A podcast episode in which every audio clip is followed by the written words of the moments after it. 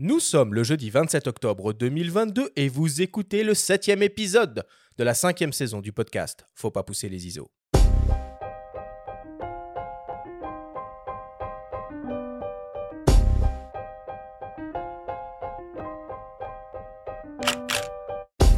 Bienvenue sur Faut pas pousser les ISO, le podcast hebdo pour tous les passionnés de photos et de vidéos. Je suis Arthur Azoulay et j'anime cette émission avec mon ami le journaliste Benjamin Favier. Cette semaine, on s'intéresse à la vidéo et plus particulièrement au son et à son enregistrement, un élément fondamental et souvent négligé.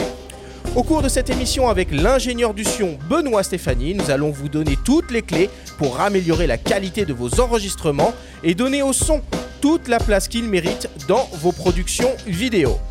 Cette émission est présentée par MPB, la première plateforme mondiale d'achat, de vente et d'échange de kits photos et vidéos d'occasion.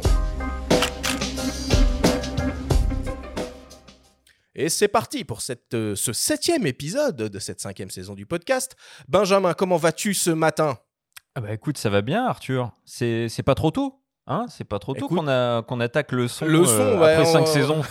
C'est un sujet qui me tient particulièrement à cœur puisque tu n'es pas sans savoir que nous nous sommes lancés dans cette aventure du podcast il y a deux ans et que nous avons dû tout découvrir Ouais, en autodidacte, euh, hein. autour, euh, autour du son. Donc j'ai un milliard de questions. Ça se trouve, je fais les choses de manière totalement anarchique. Donc on va pouvoir, euh, on va pouvoir se faire un peu, un peu guider par euh, Benoît. Benoît, comment vas-tu? Ça va bien et vous? Merci de m'accueillir. Bah écoute, c'est un plaisir, c'est un plaisir de te, euh, de te recevoir. Alors, je vais te présenter euh, très rapidement euh, à nos auditeurs. Alors, tu es ingénieur du son, journaliste, auteur et musicien. Tu travailles en prise de son sur des reportages, des documentaires et des fictions pour France 3 Normandie et en tant que sound designer pour des films d'animation.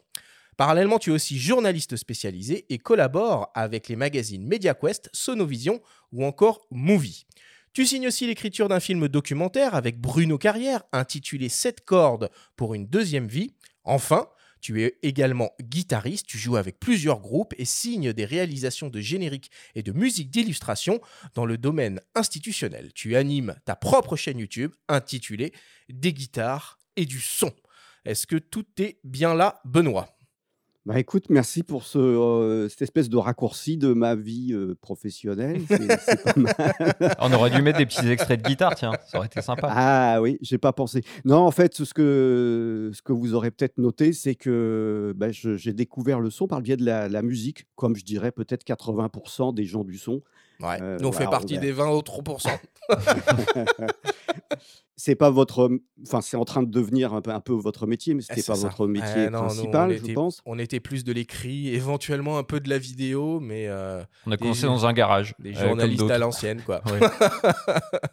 Et euh, Benoît, tiens, parle-nous un peu de ces, de ces magazines, la MediaQuest, Sonovision, Movie. C'est des magazines qui parlent de quoi Qui s'adressent à qui? Alors, c'est des, des magazines qui traitent d'audiovisuel au sens large et puis qui ont tous euh, leur cible un petit peu particulière. On va commencer peut-être par MediaQuest. Donc, c'est un magazine très orienté broadcast, euh, euh, diffusion des images et du son, euh, Donc très, cinéma très, aussi, très pro, quoi, pour le coup. production, post-production, etc. Ouais. Après, on a Sonovision qui, euh, aujourd'hui, n'est plus le Sonovision d'avant, donc qui, lui, va en fait s'intéresser à tout ce qui est hors média, c'est-à-dire le monde institutionnel, par exemple, les- le monde de l'entreprise. Ok. euh, et Movie, euh, c'est plus- c'est le petit dernier qui, euh, qui s'adresse plus donc aux, euh, aux nouveaux talents qui souhaitent euh, voilà, Benjamin, apprendre C'est pour toi, un nouveau talent. des choses. Donc, Ah, je suis déjà un plus- ancien, moi, et sans talent. Et on les, Un trouve, ancien- on les trouve où, ces magazines? Alors, ces magazines, on les trouve sur euh, abonnement et, et sur Internet. Notamment ce qui concerne Movie, aujourd'hui, on va le trouver euh, sur Internet. Et euh, d'ailleurs, je- par rapport au souci qui nous anime aujourd'hui, qui est le, bah, le- Qui n'est La pas prise un de souci, son. qui n'est pas un souci. qui n'est pas un souci, un sujet. Voilà. Sujet. Problématique. voilà, voilà. Par rapport au sujet qui nous intéresse aujourd'hui, euh, nos auditeurs peuvent, s'ils le souhaitent, euh, trouver pas mal des choses qu'on va évoquer ici dans un hors-série de Sonovision qui s'appelle Le guide des décideurs audiovisuels. Voilà. Ça marche. Merci beaucoup, Benoît. En tout cas, on est vraiment euh, ravis de, de t'avoir avec nous. Alors, euh, Au cours de cette émission, euh, nous aurons également le plaisir hein, d'entendre les témoignages de l'audio naturaliste et artiste sonore Marc Namblard, du vidéaste Benjamin Tanto de la chaîne YouTube Derrière la caméra et du réalisateur Bernard Bertrand qui est ambassadeur Lumix. Voilà pour cette introduction de ce septième épisode. On attaque comme d'habitude avec le Flash Actu.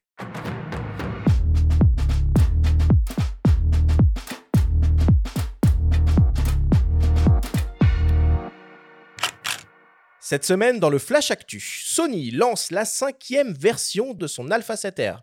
OM System signe son premier boîtier et Leica fait marcher sa machine à remonter le temps. Le Flash Actu vous est présenté par Fox.fr, le site des spécialistes de l'image.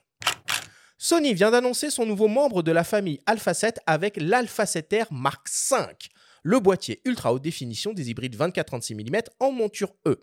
L'Alpha 7R5 exploite un capteur 24-36 mm de 61 millions de pixels stabilisé sur 8 IL associé à la dernière génération de processeurs d'image Bionz ZR, offrant des performances et fonctions exceptionnelles, comme par exemple la production de séquences vidéo jusqu'au 8K 24 ou 25p, une rafale à 10 images par seconde avec suivi autofocus et exposition, un buffer de 583 images en RAW compressées, une plage de dynamique de 15 IL, une sensibilité jusqu'à 32 000 ISO ou une nouvelle fonction de bracketing de mise au point.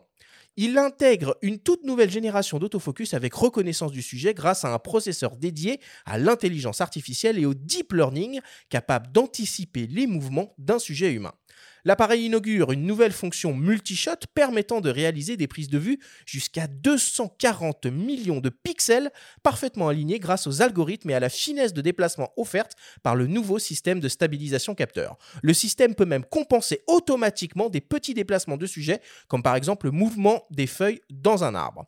Niveau ergonomie, on retrouve un écran tactile arrière entièrement orientable, un viseur électronique de plus de 9 millions de pixels, deux slots CF Express type A SDXC, le nouveau système de menu tactile et de nombreuses fonctions de personnalisation. Le nouveau Sony Alpha 7R5 sera disponible dès la fin du mois de novembre et proposé au prix de 4699 euros. On continue avec les nouveautés boîtiers avec le premier appareil de l'ère post-Olympus réellement signé OM System. Il s'agit de l'OM5, un appareil tout-terrain certifié IP53 équipé d'un capteur au format micro 4 tiers de 20 millions de pixels stabilisé sur 7,5 IL et associé au processeur d'image TruePic 9. Le boîtier est équipé d'un système autofocus hybride face contraste sur 121 points avec détection des yeux, offre une sensibilité pouvant monter jusqu'à 25 600 ISO, permet des prises de vue en rafale jusqu'à 10 images par seconde et offre des possibilités d'enregistrement en vidéo jusqu'au C4K 24p. On retrouve un mode haute résolution par assemblage jusqu'à 50 millions de pixels à main levée et 80 millions de pixels avec un trépied. L'appareil est compact et léger naturellement avec un écran entièrement orientable et un viseur électronique de 2,3 millions de pixels en technologie OLED. L'Olympus OM5 sera disponible à la fin du mois de novembre et proposé nu au prix de 1299 euros. Deux kits seront proposés, l'un avec un 12 45 mm f4 Pro et l'autre avec un 14 150 mm f4 5.6. Ces deux kits seront proposés au prix de 1699 euros. Et enfin, pour terminer, incroyable mais vrai, Leica redonne vie à un appareil mythique, une référence pour des milliers de photographes, un boîtier qui était sorti du catalogue il y a 20 ans et qui était entré en 1984. Il s'agit évidemment du Leica M6, boîtier télémétrique argentique. La version 2022 de l'appareil est à quelques détails près la même que celle d'il y a 20 ans. On note tout de même un nouveau traitement de surface des lentilles du viseur télémétrique, l'apparition d'un témoin de bonne mesure de lumière et d'état d'usure de la pile. Parallèlement au lancement de ce nouveau M6, Leica relance également une optique de légende, le Sumilux M 1.4 de 35 mm classique datant de 1961, un grand angle ultra lumineux et ultra compact. Le Leica M6 sera disponible dès début novembre et sera proposé au prix de 5050 euros. Le Sumilux M 1.4 de 35 classique est déjà disponible et proposé au prix de 3930 euros.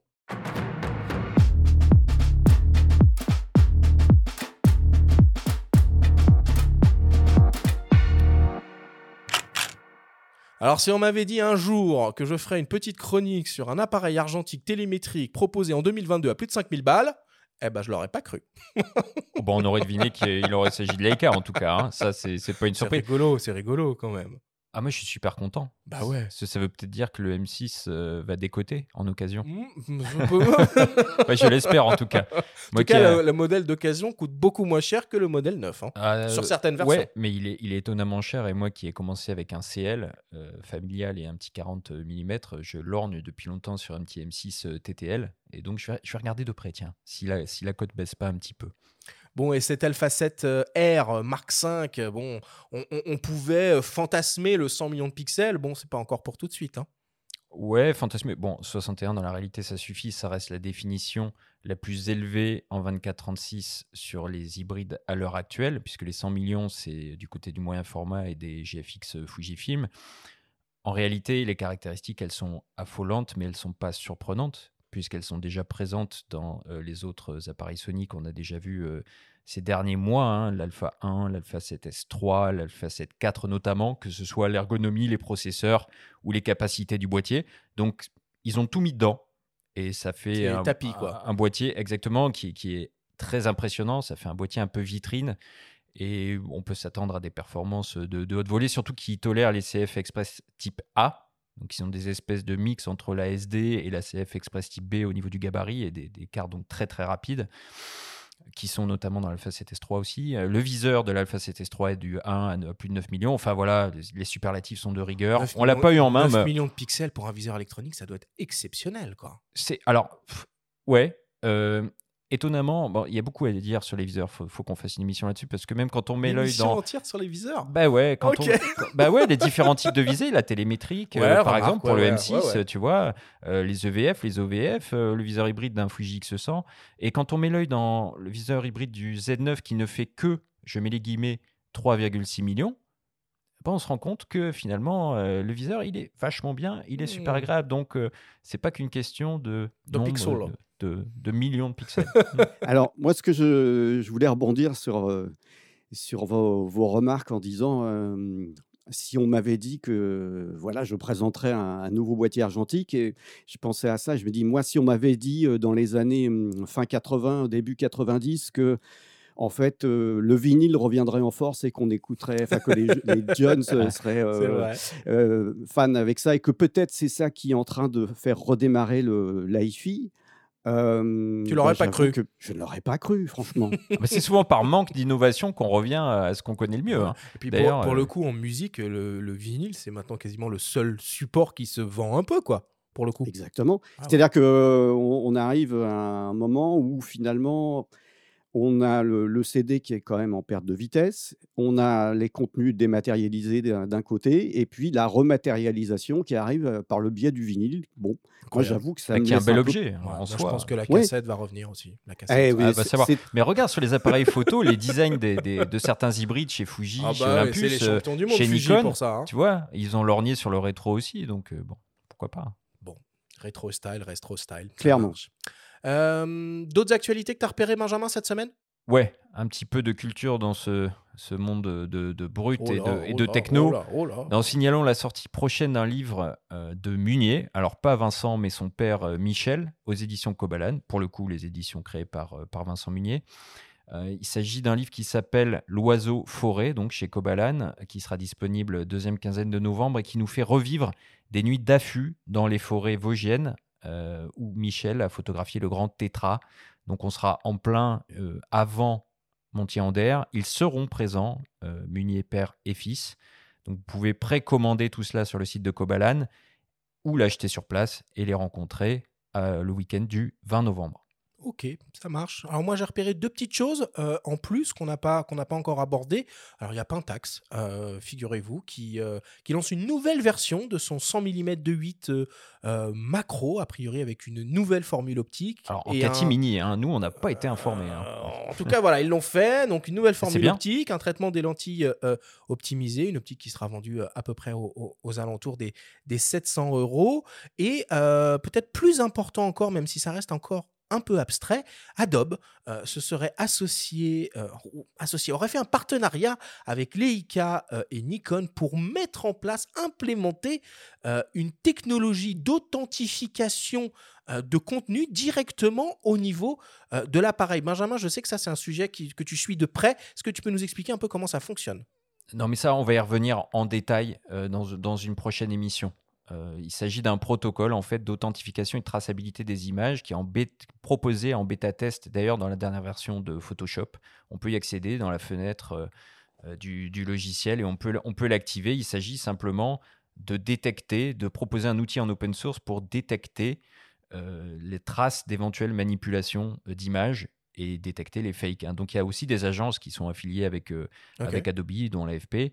Et on va revenir en détail là-dessus parce que j'ai rencontré aussi une chercheuse euh, à l'Institut, euh, l'École nationale supérieure Paris-Saclay, qui est en train de, travailler aussi, qui a proposé un algorithme de détection de, de retouches qui est assez, assez fascinant, qui marche très bien. Et elle collabore elle aussi avec l'AFP d'ailleurs il y a beaucoup, plein de trucs à dire euh, passionnants sur tout ça. Bon, bah ça sent la story, ça, ça sent la story. Ça sent la story, peut-être une émission. Là, là, tu vois, en l'espace de 5 minutes, on a une émission sur les viseurs et une émission sur. Ouais, euh, déjà, la, saison 6, elle est déjà blindée, hein, niveau, euh, niveau éditorial.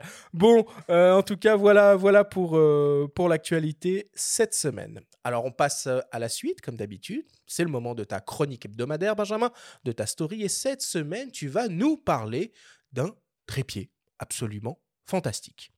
La story vous est présentée par MPB, la première plateforme mondiale d'achat, de vente et d'échange de kits photos et vidéos d'occasion.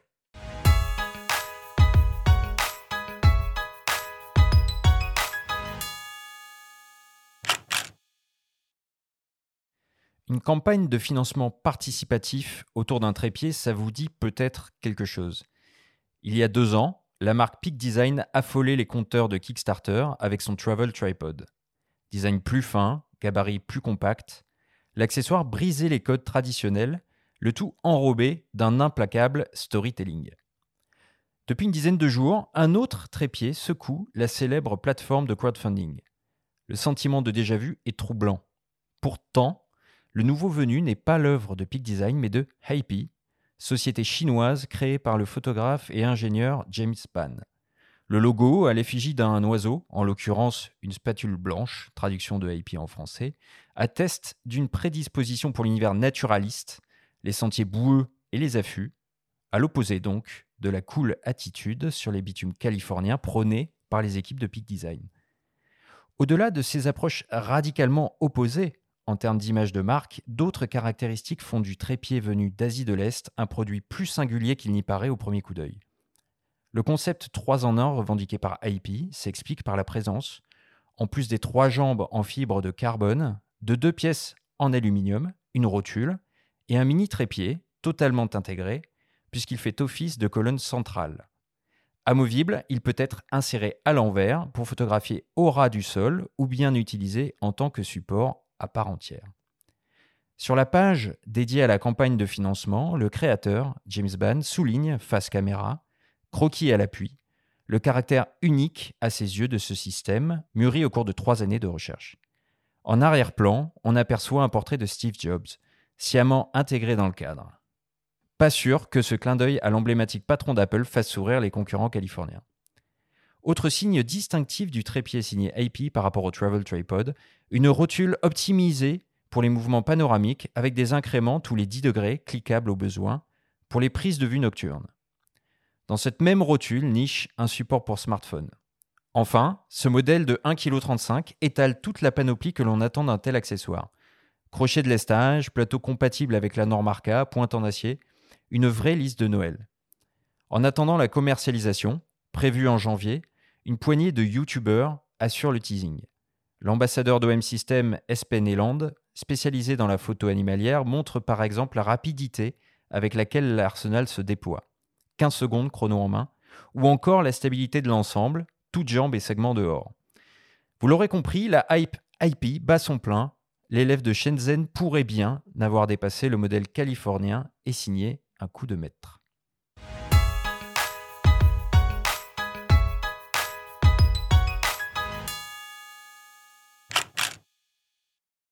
Ah, J'ai un peu l'impression de revenir deux ans en arrière, parce que si ma mémoire est bonne, la première story euh, que tu avais faite dans ce podcast portait sur ce trépied dont tu, dont tu parles, signé, euh, signé Peak Design. Et oui, et puis à l'époque, euh, ils avaient bousculé donc à la fois les codes et, notamment les, standards de, de financement participatif sur Kickstarter, puisque c'était un succès absolument faramineux, colossal.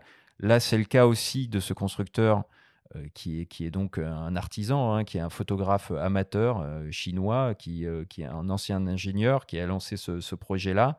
Euh, Je vous invite à aller consulter la page euh, sur, euh, sur Kickstarter. Donc, AIP, ça s'écrit euh, H-E-I-P-I. Ils ont déjà récolté plus de 350 000 euros à l'heure où on, on diffuse cette émission sur les 10 000 qui étaient requis. Donc, oui, le projet va voir le jour. 350 000 euros. Euh, le, le trépied est proposé pour l'instant à travers cette campagne euh, au prix de 299 dollars. Ça fait à peu près 305 euros selon le cours euh, actuel hein, de, de l'euro. C'est beaucoup moins cher que le Peak Design pour le coup, là. Alors, le Peak Design, il y avait deux versions. Il y avait une version alu et une version euh, carbone. Ouais, Effectivement, mais- la version carbone était aux alentours des 600 dollars. C'est ça, quoi. Ouais, absolument. Là, il s'agit donc de. Mais l'o- l'originalité, enfin, ce qui est vraiment intéressant sur ce modèle-là, c'est qu'il s'agit d'un- trépied en fibre de carbone pour la base, mais surtout qu'il y a un second trépied à l'intérieur, un mini trépied du coup, qui fait office de colonne centrale qu'on peut enlever, qui lui est en aluminium. Et donc, ils ont réussi à proposer, a priori, on va toujours mettre le conditionnel parce qu'on l'a pas eu en main. euh, mais enfin, les premiers tests qui apparaissent sur les- les blogs ont l'air plutôt convaincants. Ils ont réussi à faire un petit peu un système deux en un qui, pour le coup, euh, sur le papier, est hyper séduisant. On a l'impression qu'ils ont mis en fait euh, sur la table tout ce qu'il fallait mettre sur un trépied. Ils ont Bon, ils sont Ils ont fait leur tambouille. et ils ont réussi. hein. Ouais, ouais, ils ont réussi leur coup. Mais attention, toujours, toujours le conditionnel de rigueur quand même. Euh, moi, j'ai un, un souvenir aussi récent en tête. hein, C'était Yashica. Euh, il y avait une campagne Yashica Expect, the Unexpected à l'époque, donc euh, Mm. euh, soi-disant un revival d'un très bel appareil Yashica Ouais. qui était en fait euh, un appareil tout en plastique euh, prêt à jeter, quoi, tout simplement, quoi, qui était un vrai jetable Faut au se sens strict. un peu des, des- des campagnes de financement. Faire attention. de, de- de crowdfunding. Tout ne voit pas toujours le jour et ça peut être une belle manière de, euh, de détourner ou de récupérer de manière plus ou moins illégale un peu d'argent. Bref, on verra du coup dans quelques mois si, si ce projet aboutit euh, réellement. Euh, Benoît, du coup, dans l'univers du son euh, sur le terrain, j'imagine aussi que, que le- le- la moindre économie de poids est, est- est intéressante. Au niveau des, des- des pieds pour les micros que vous pouvez être amené à utiliser, c'est aussi le, le- le carbone qui est de, qui est de rigueur? Oui. Je voulais revenir. J'avais une question justement sur ce trépied. Quel est, quel est son poids et je me souviens plus. Alors, c'est oui, oui, parce que je l'ai je l'ai distillé parmi toutes les informations. Le poids, il pèse 1,35 kg. Il est 1,35 annoncé, alors je le précise, il est annoncé par le constructeur 1,35 kg parce que ils sont encore, donc je les ai contactés, ils sont encore en train de développer des prototypes, de répondre, d'adresser des réponses euh, à toutes les questions qui figurent sur la page de FAQ du site de crowdfunding, dont d'ailleurs une question de compatibilité, ça c'est assez ironique avec les plateaux euh, arcade de Peak Design. Et euh, il ne se cache pas, hein, d'ailleurs, euh, au passage, il ne se cache pas de- de- d'une réciprocité avec euh, le, le trépied de Peak Design. Il l'explique par le fait qu'il y a peu, euh, selon eux, de composants similaires en carbone à l'heure actuelle sur le marché, ce qui les a obligés à repartir un petit peu des mêmes matériaux, ce qui expliquerait un design assez proche. Parenthèse refermée. Ça procès. Et la, et la charge tolérée euh, de la rotule est de 25 kg. Alors, pour, pour revenir à l'histoire du qu'est-ce qu'on utilise en fait euh, en son euh, comme, comme système? Alors, quand on est en, quand on est en tournage, ça dépend. C'est c'est c'est pas le plus courant, euh, sauf si on est sur une scène très installée où là, on peut déployer des, des pieds. Et en général, dans ce cas-là, les, les pieds de micro, euh, on, on préfère des pieds assez lourds, euh, donc en métal, Ok. parce que Bah ouais, plus c'est lourd, plus c'est lourdeur stable. égale stabilité. Quoi, Ouais, hein. je comprends. Mais euh, ça, c'est assez rare. C'est euh, en, général quand on est en son euh, configuration légère et À la perche, c'est en carbone du coup. Voilà, on, on est sur des perches et là, effectivement, le carbone existe depuis euh, depuis pas mal de temps, hein, depuis, euh, je dirais les, les années 80 hein, maintenant.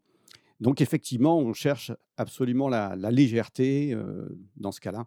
À tout prix. Plus léger, plus léger, plus léger. Et puis pour tenir les perches, il faut avoir des bras. hein. Ah oui. Ouais, ouais, ouais. alors On va alors, parler un peu du, du- du programme de, euh, de, de CrossFit euh, qu'il faut prévoir pour être oui, il y a peut-être des son, hein. techniques pour éviter les crampes d'ailleurs. Ouais, exactement. C'est assez curieux et un peu mystérieux, mais c'est euh, bah, une technique euh, particulière. Bon, je dis pas qu'il faut, il faut quand même euh, s'entretenir. Enfin, moi, perso, euh, je fais un peu de gainage, des trucs comme ça pour pas avoir mal, quoi. Mais après, euh, en fait, c'est une histoire de, de technique, de, de- de bien répartir les, les charges et aussi avoir des, je dirais, des, des, des positions de, de repos quand Hmm. ça dure assez longtemps. Moi, j'utilise beaucoup ma tête personnellement, c'est-à-dire que j'utilise ma tête comme, euh, comme un support, quoi, finalement. Et puis après, euh, il existe aussi des supports euh, qui peuvent, qui peuvent aider. Donc voilà, c'est un ensemble de toutes ces choses-là qu'on va utiliser. Ça marche. Bon, de toute façon, on va revenir sur tous ces sujets-là euh, euh, dans, notre, dans notre grand débat. Euh, messieurs, on fait une, une courte pause. Merci Benjamin pour, euh, pour cette story euh, cette semaine. On revient dans quelques secondes après une très courte publicité. Je suis à la recherche d'un objectif pour mon boîtier hybride nouvelle génération. Vous pouvez m'aider? Bien sûr, Tamron propose une gamme unique et innovante de zoom et focale fixe pour montures Sony E, FE et Fujifilm X. Et pour les boîtiers Nikon Z aussi? Et oui, Tamron est encore pionnier avec le 70-300 mm spécialement développé pour cette monture. Des performances optiques exceptionnelles pour le téléobjectif le plus léger et compact de sa catégorie. Merci Et en ce moment, profitez d'offres exceptionnelles sur une large sélection d'objectifs Tamron en vous rendant sur Nous sommes de retour dans Faut pas pousser les ISO avec l'ingénieur du son Benoît Stéphanie pour parler d'enregistrement sonore pour la vidéo. Alors peut-être pour commencer, Benoît, est-ce que tu peux un peu nous parler finalement de l'importance du son dans une vidéo? Oh bah ça c'est un vaste sujet, mais euh, je pense que ce qu'il faut dire, c'est que on s'en rend pas forcément compte, que c'est un petit peu inconscient, et que en fait, si le son est bon dans un programme vidéo, quel qu'il soit, hein, que ce soit diffusé sur Internet ou quoi, en fait, le cerveau va retenir que, en, en fait, ce que le cerveau aime bien, c'est que c'est pas faire trop d'efforts finalement. Donc, ça veut dire que si vous demandez beaucoup d'efforts au cerveau pour, pour comprendre ce qui se passe, en fait, le, cerveau, il il va pas être content, il va vous le dire, quoi. Et, mais ça se passe à votre insu. Donc, euh, c'est ça qui est assez étonnant. C'est-à-dire que parfois, même un mauvais raccord son, quand on est en post-production, va vous empêcher d'avoir une, euh, une Ouais, opinion. Ça nous fait euh, faire un blocage et puis c'est euh, rejet Voilà, on- total du truc quoi après quoi. Da- On a l'impression qu'en fait, la- la- le, le- le montage d'image n'est pas bon, alors qu'en fait, finalement, c'est un, un problème de raccord son. Donc ça, c'est des, des choses qui arrivent. Donc les deux sont vraiment euh, entremêlés. Et tu veux dire que par exemple, on a le droit à l'erreur presque à l'image, mais que le son, ça pardonne pas, quoi. Euh, en- je ne sais pas si on peut dire une chose comme ça. En tout cas, ce que, ce que moi je retiens, c'est que euh, c'est qu'il faut, si vous voulez, euh, si vous êtes, si vous êtes créateur de contenu, il faut que votre son soit agréable à écouter. Donc, Ouais. agréable, ça veut dire quoi? Ça veut dire plaisant, etc. Mais si, par exemple, il y a beaucoup de, de voix, de paroles, il faut que ce soit facile à comprendre, très intelligible. C'est ça qui va faire la différence. Et quand je vois, euh, pas, pas mal de, de jeunes youtubeurs, etc., euh, il y en a encore qui euh, privilégient l'image, qui font parfois des trucs assez léchés.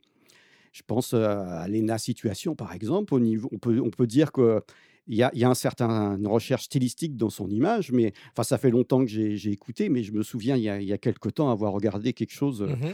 sur ma télévision. C'était extrêmement indigeste, c'était fort, faible, fallait bouger la zapette tout le temps, euh, et, ça n'allait pas quoi. Et donc c'est un frein, euh, c'est un frein à, à son, à son succès. Bon, elle a quand même réussi. Ouais, donc, euh, je me fais pas trop de, de- de- de soucis pour elle.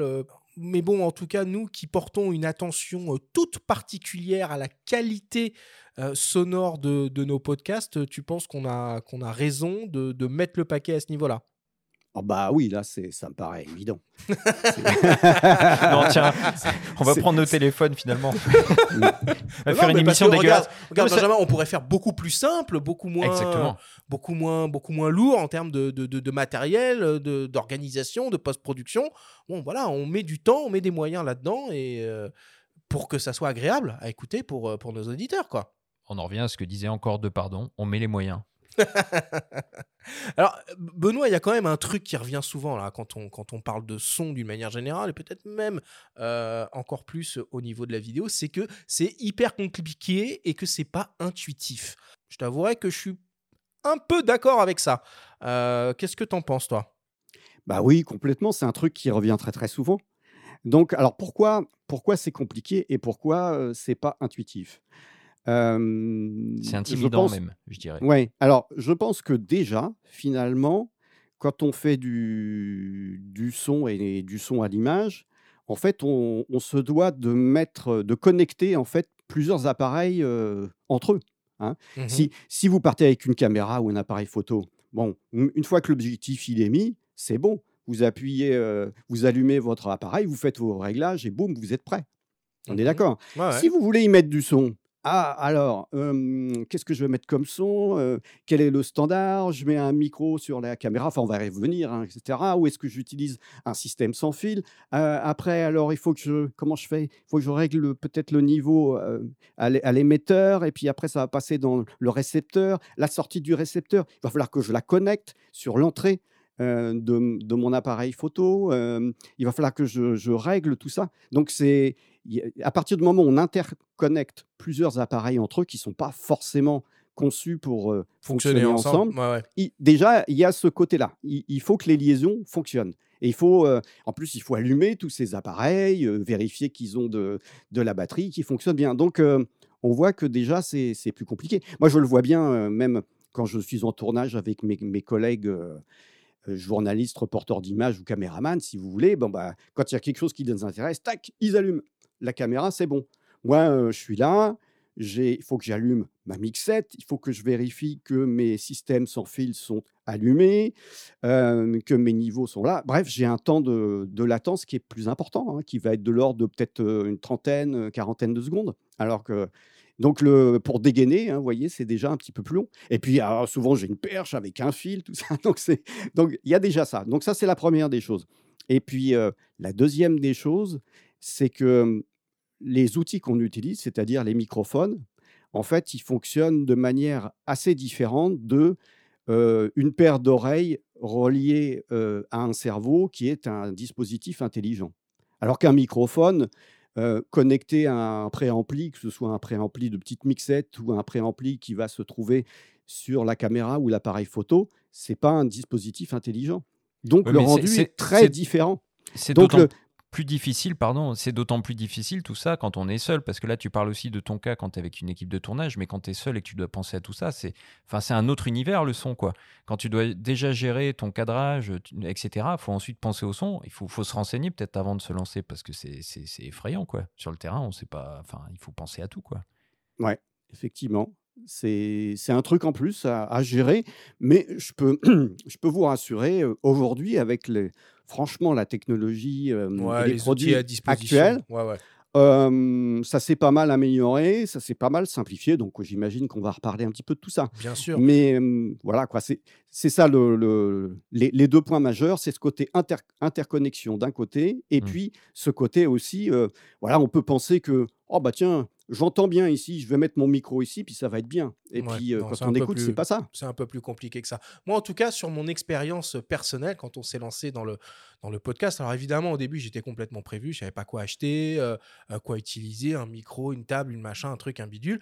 Mais au fur et à mesure de mes recherches et de mes essais, je me suis finalement rendu compte que manipuler euh, du son, c'est manipuler un signal et que finalement, la, la logique euh, derrière tout ça est, assez proche euh, de celle d'une, d'une, d'une photographie. C'est-à-dire qu'on a euh, on a un, traitement euh, analogique en entrée euh, qui va être transformé en numérique et qui va être un peu euh, manipulé euh, jusqu'à sa, jusqu'à sa diffusion euh. Bon, en tout cas, voilà, on va essayer de, de, de- simplifier au maximum euh, toutes ces, toutes ces questions-là. Alors, quand on est euh, en train de parler de, de, son dans une vidéo, quel type finalement de son on peut être amené à, manipuler? Alors évidemment, il y a des, des- des voix si on a affaire à des gens qui, euh, à un ou une personne qui, qui discute, mais quel autre type de son on peut être amené à manipuler en vidéo? Alors, bah, si on regarde la manière dont, dont les gens tournent aujourd'hui pour des sujets hein, de reportage ou même documentaire, euh, qu'est-ce que- qu'est-ce qu'on a comme type de son? Au moment du tournage, c'est souvent une succession euh, finalement d'interviews d'un côté où il y a des gens qui parlent ou de scènes Mhm. de vie où on, on voit des gens qui vivent et puis euh, donc interview, voix et puis des, des plans de coupe bien souvent. Ouais. En, en termes de son, ça dit quoi? Ça veut dire euh, des voix d'un côté, qu'il faut Mhm. prendre avec la meilleure intelligibilité possible. Et puis, de l'autre côté, des sons euh, plus d'ambiance qui vont aller avec les, les plans de coupe qui vont pouvoir habiller. Voilà. Et puis après, euh, en post-production, donc ce qui va se passer après, on peut, euh, en fonction de ce qu'on a ramené de- du tournage, on en rediscutera peut-être après, on peut euh, parfois enrichir un petit peu ces, ces sons d'ambiance et puis euh, éventuellement mettre une musique. Voilà. Ça donne déjà un petit peu une idée du de genre de type de, de son qu'on utilise. Quoi. Enfin, je simplifie un petit peu, mais Ouais, dans mais, l'ensemble, on est, on est un petit peu là-dedans. On a la bonne base. Alors, on va rentrer un petit peu plus dans, la pratique maintenant et euh, on va vous proposer d'écouter le témoignage de l'audio-naturaliste et artiste sonore Marc Namblard. Il nous donne euh, quelques conseils et pièges à éviter au moment du tournage vis-à-vis du son, évidemment. On l'écoute. Alors, je tiens à préciser que ce que je vais dire euh, est, valable surtout pour les documentaires animaliers et de nature. Euh, un des principaux pièges consiste euh, à vouloir à tout prix réaliser toutes les prises de son en même temps que les prises de vue. Euh, c'est pas facile, hein, car les contraintes pour la prise de vue et la prise de son ne sont pas vraiment les mêmes, pour filmer les animaux, on peut, et on doit même souvent rester à distance hein, pour, la prise de vue, et les téléobjectifs nous permettent de le faire. Mais en, en prise de son, nous avons besoin de proximité, ça c'est euh, vraiment euh, important, euh, afin d'obtenir un enregistrement avec, euh, avec de la dynamique. Il y a plusieurs moyens d'obtenir cette proximité. Euh, tout d'abord, l'approche directe, qui consiste à s'approcher de l'animal et évidemment sans le faire fuir. Mais le risque est tout de même euh, élevé de, de se faire repérer et du coup d'avoir, euh, enfin de modifier le comportement de l'animal et de gâcher la prise de vue par la même occasion. Et sans parler euh, évidemment du risque de- d'entrer dans, le champ de, l'image. Donc euh, une autre solution consiste à utiliser une parabole, un micro parabolique, qui augmente de manière physique la dynamique du son. Mais attention, c'est un outil qui est adapté pour des sons plutôt aigus, pour des chants d'oiseaux euh, principalement. Alors si la situation le permet, il peut être intéressant euh, d'anticiper un peu, de disposer des micros euh, donc avant l'arrivée des animaux, en les camouflant euh, de manière à ce qu'ils ne soient évidemment pas visibles à l'image, et en laissant tourner voilà, pendant, pendant toute la durée nécessaire. Et puis ensuite, on récupère, euh, au dérochage, on récupère les, les, les passages qui, qui nous intéressent. De manière générale, j'ai presque envie de dire quand même qu'il est préférable de réaliser les enregistrements euh, avant ou après la prise de vue, notamment en ce qui concerne les ambiances. Dans tous les cas, il est impératif euh, d'activer les micros sur les caméras pour avoir un son, euh, son témoin de, la scène filmée qui sera toujours précieux en post-production. Donc il faut jamais faire l'économie des, des pistes son au moment de la prise de vue. Quoi. Euh, et si possible en utilisant un micro, euh, un d'assez bonne qualité euh, fixé donc sur, la, caméra. Mais alors pour mettre toutes ces chances du, du bon côté, il faut penser aux bruits parasites liés à la prise de vue, en évitant de parler bien sûr près de l'appareil ou même de chuchoter, et euh, en faisant attention, euh, bah, par exemple, à sa respiration, à ses reniflements, euh, au bruit produit par les frottements des, vêtements. Utiliser plutôt des, des doudounes sont à bannir, hein, il vaut mieux utiliser des polaires et avoir des couches de polaires voilà, qui, font, donc, qui, permettent d'obtenir des mouvements en faisant moins de bruit parasite. Ouais, et puis ju- juste un mot, mais pour l'avoir vu bosser en condition, Marc, c'est quand même un, un sacré, euh, un sacré personnage. Euh, quand il se trimballe au milieu euh, de la brousse ou de le- la faune sauvage avec euh, ses micros et notamment ses micros paraboliques dont il parlait, il est, je me souviens qu'il avait trucs Passer les- ça. voilà, les douanes américaines, il le prenait pour un espion. Il l'avait, il vraiment embêté parce que tout son arsenal de micros était assez impressionnant. Il y a des micros euh, étanches, etc., qui mettaient, euh, qui mettaient sous l'eau euh, pour attendre le passage de, de certains ours. C'est un boulot fascinant et sur le terrain, bah, il faut pas, faut pas faire de bruit. Et comme il dit, le, moins, le moindre chuchotement, le moindre bruit parasite, souvent on l'entendait pester à distance, parce que lui nous entendait, évidemment, nous, nous on savait pas où il était. Et il faut vraiment avoir conscience de ça. Quand on a un preneur de son pas loin, bah, il faut vraiment faire, faire silence. quoi. Ouais, c'est passionnant. C'est passionnant tout ce que vous dites et c'est passionnant ce que dit Marc aussi.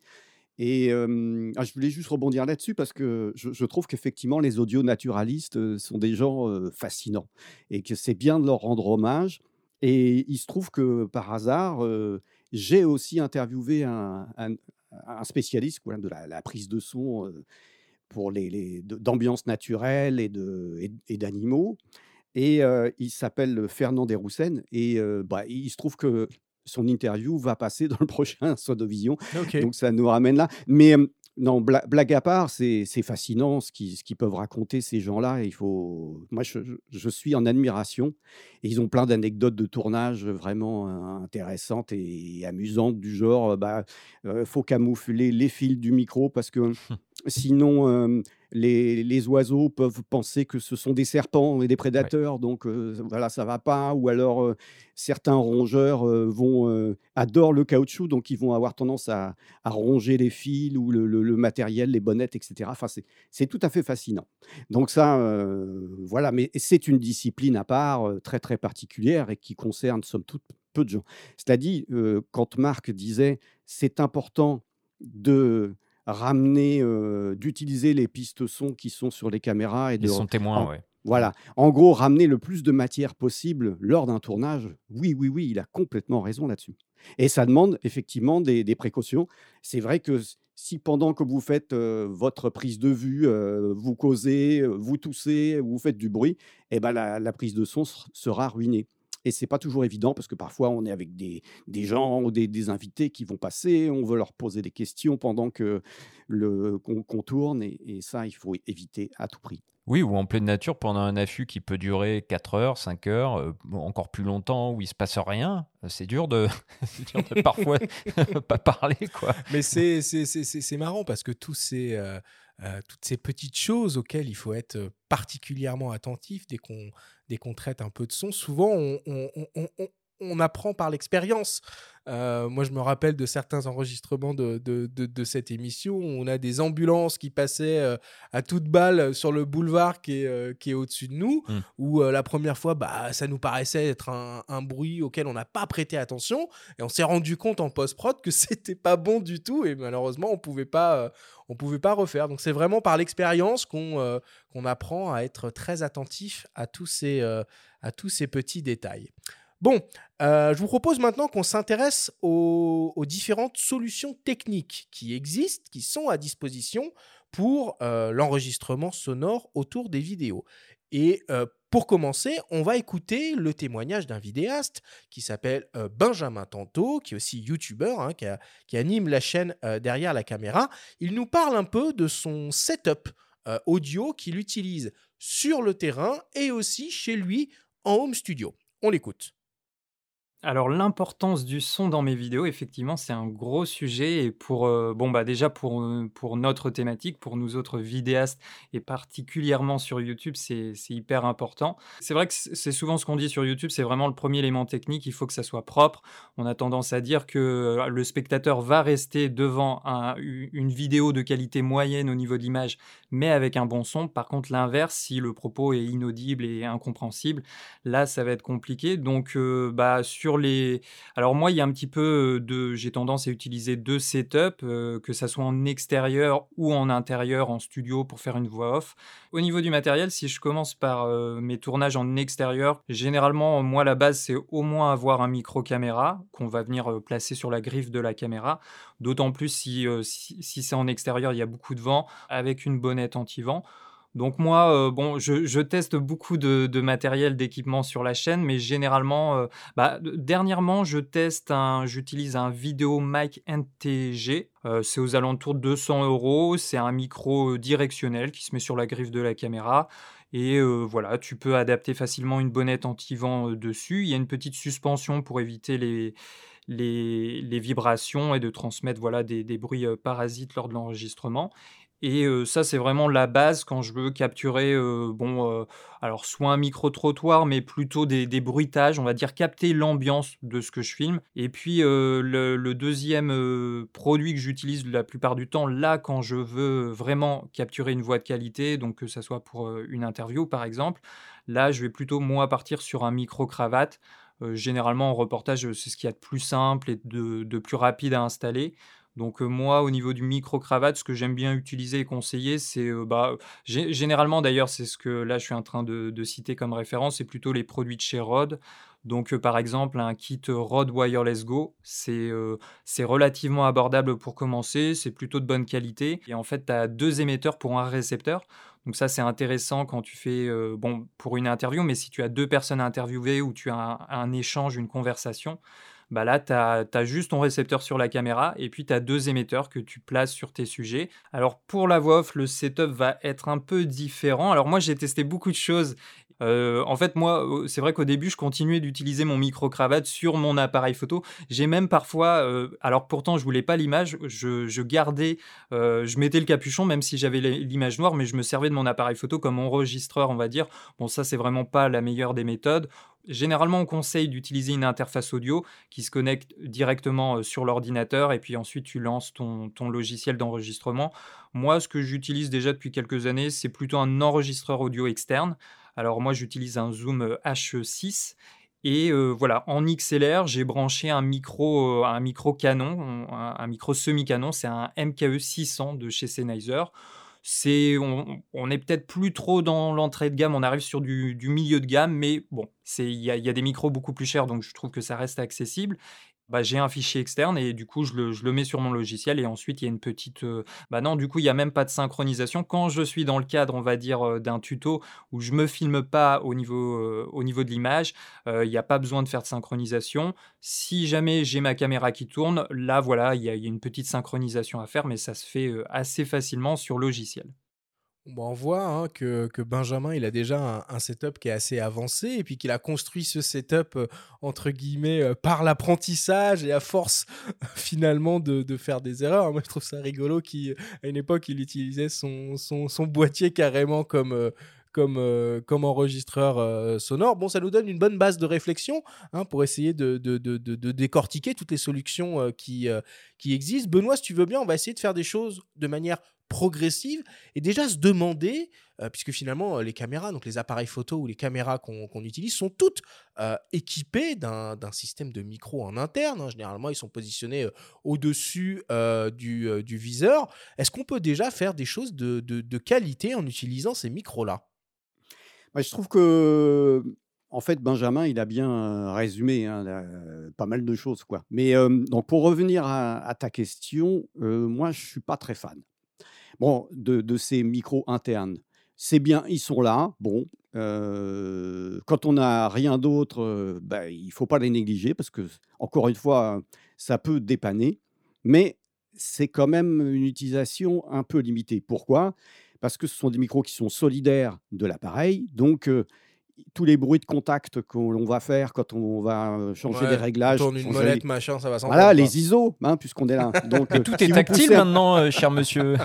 si vous poussez un petit peu les ISO, vous pianotez sur votre écran LCD ou que vous bougez la charnière de votre écran. ou, même la motorisation autofocus de, de, de, de l'objectif, elle s'entend. Hein. Non, mais attendez, les gars, vous avez quelques années de retard là. et, sans parler, non, non, mais sans parler des, des ventilateurs aussi, hein, parce que ah oui. Il y a sur certains appareils, je ne sais plus, je crois que c'est Olympus ou Fuji. Moi, je travaille en ce moment avec un photographe. Il m'a ramené des, des, choses comme ça. De, il pensait que ce n'était pas important, justement, les sons d'ambiance. Il m'a ramené des, des, des, sons d'ambiance ruinés. J'étais obligé de refaire tout, de, de, faire appel à, à, des sonothèques, etc., pour des, voitures qui passent des, et des ambiances de rue. quoi. C'est vraiment dommage. Donc voilà, ça c'est un premier problème. Hein, et pourtant, il y, a des marques comme Sony là, qui sortent des boîtiers dédiés au Vlog avec des, des, micros, trois, trois capsules intégrées. quoi. Ouais. Et ça, même ça, tu bannis, enfin, tu regardes pas. Bah, après, ça, ça, dépend parce que le, si le, le Vlog, il faut, regarder comment c'est fait. Si on, met le, la caméra enfin, ou le dispositif de captation image sur un pied qu'on n'y touche plus et qu'on est en intérieur, Ouais, Peut-être. ça peut passer, ouais. Mais si, si tu es en extérieur euh, tu vas, et que tu es derrière la caméra, tu vas forcément euh, tu vas manipuler, même tu vas me mettre sur un trépied, tu vas bouger, sans parler des bruits du vent, parce que c'est de ça dont parlait aussi Benjamin, il a complètement raison. C'est que dès que tu es en extérieur, le moindre petit zéphyr, et hop, on a les bruits du vent. Que vous Ah, une bonnette qui est euh, fournie, hein, je précise, euh, je me fais la- l'avocat du diable. Ouais, mais la- est là. alors faut faut voir l'efficacité de la bonnette aussi. Ouais, ouais, c'est ouais. ça. C'est-à-dire, on mesure les efficacités de bonnette par euh, en général le nombre de dB d'atténuation euh, de, de ces bruits du vent qui vont faire que la, la capsule va se mettre à, à- à produire des artefacts qui ressemblent pas du tout au bruit du vent dans la nature, mais à Mm. ce fameux. Je sais pas si on l'entend bien. Ah, non, tu fais vachement bien. Si, Je si. fais bien Ah ouais, tu, tu le fais vachement bien. Bruitage de vent. Bravo. Voilà. Et, et du coup, euh, on a des, des- des problèmes Mmh. d'intelligibilité après qui sont insupportables et qui, et qui ruinent la prise de son. Donc, Ouais. qu'est-ce qu'il faut pour ça? Il faut utiliser euh, au minimum des petites bonnettes en mousse, mais ça, ça va pas aller très loin. hein. Dès que dès qu'on a un vent qui est un peu plus fort, Alors, il faut de la on n'a rien trouvé de mieux que Le des, des bonnettes en, en poil qu'on va appeler alors euh, soit des dead cats chez Rode, donc des chats morts. certains appellent ça des pollux, certains appellent ça des, des bonnettes à poil, etc. Enfin, il y a plein de noms euh, Hmm. plus ou moins avouables.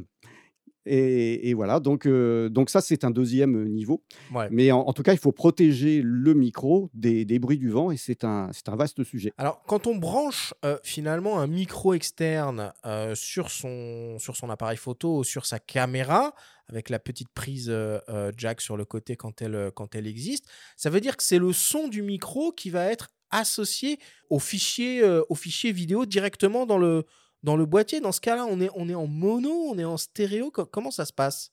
Généralement, vous avez euh, sur le dans, dans le format, on a, on a toujours deux pistes euh, son. Audio 1 et audio 2, hein, par Gauche et droite.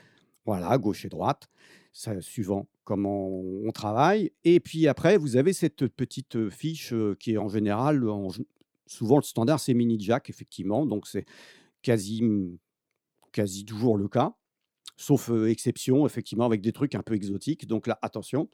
Et après, l'idée, c'est de se dire, bon, j'ai une entrée, j'ai une entrée de canaux, comment je, comment je fais pour l'utiliser? Alors, si on reprend l'exemple de, Benjamin et notre exemple à nous, on, se dit, bon, d'un côté, on a les, sons pour les ambiances, pour les plans de coupe.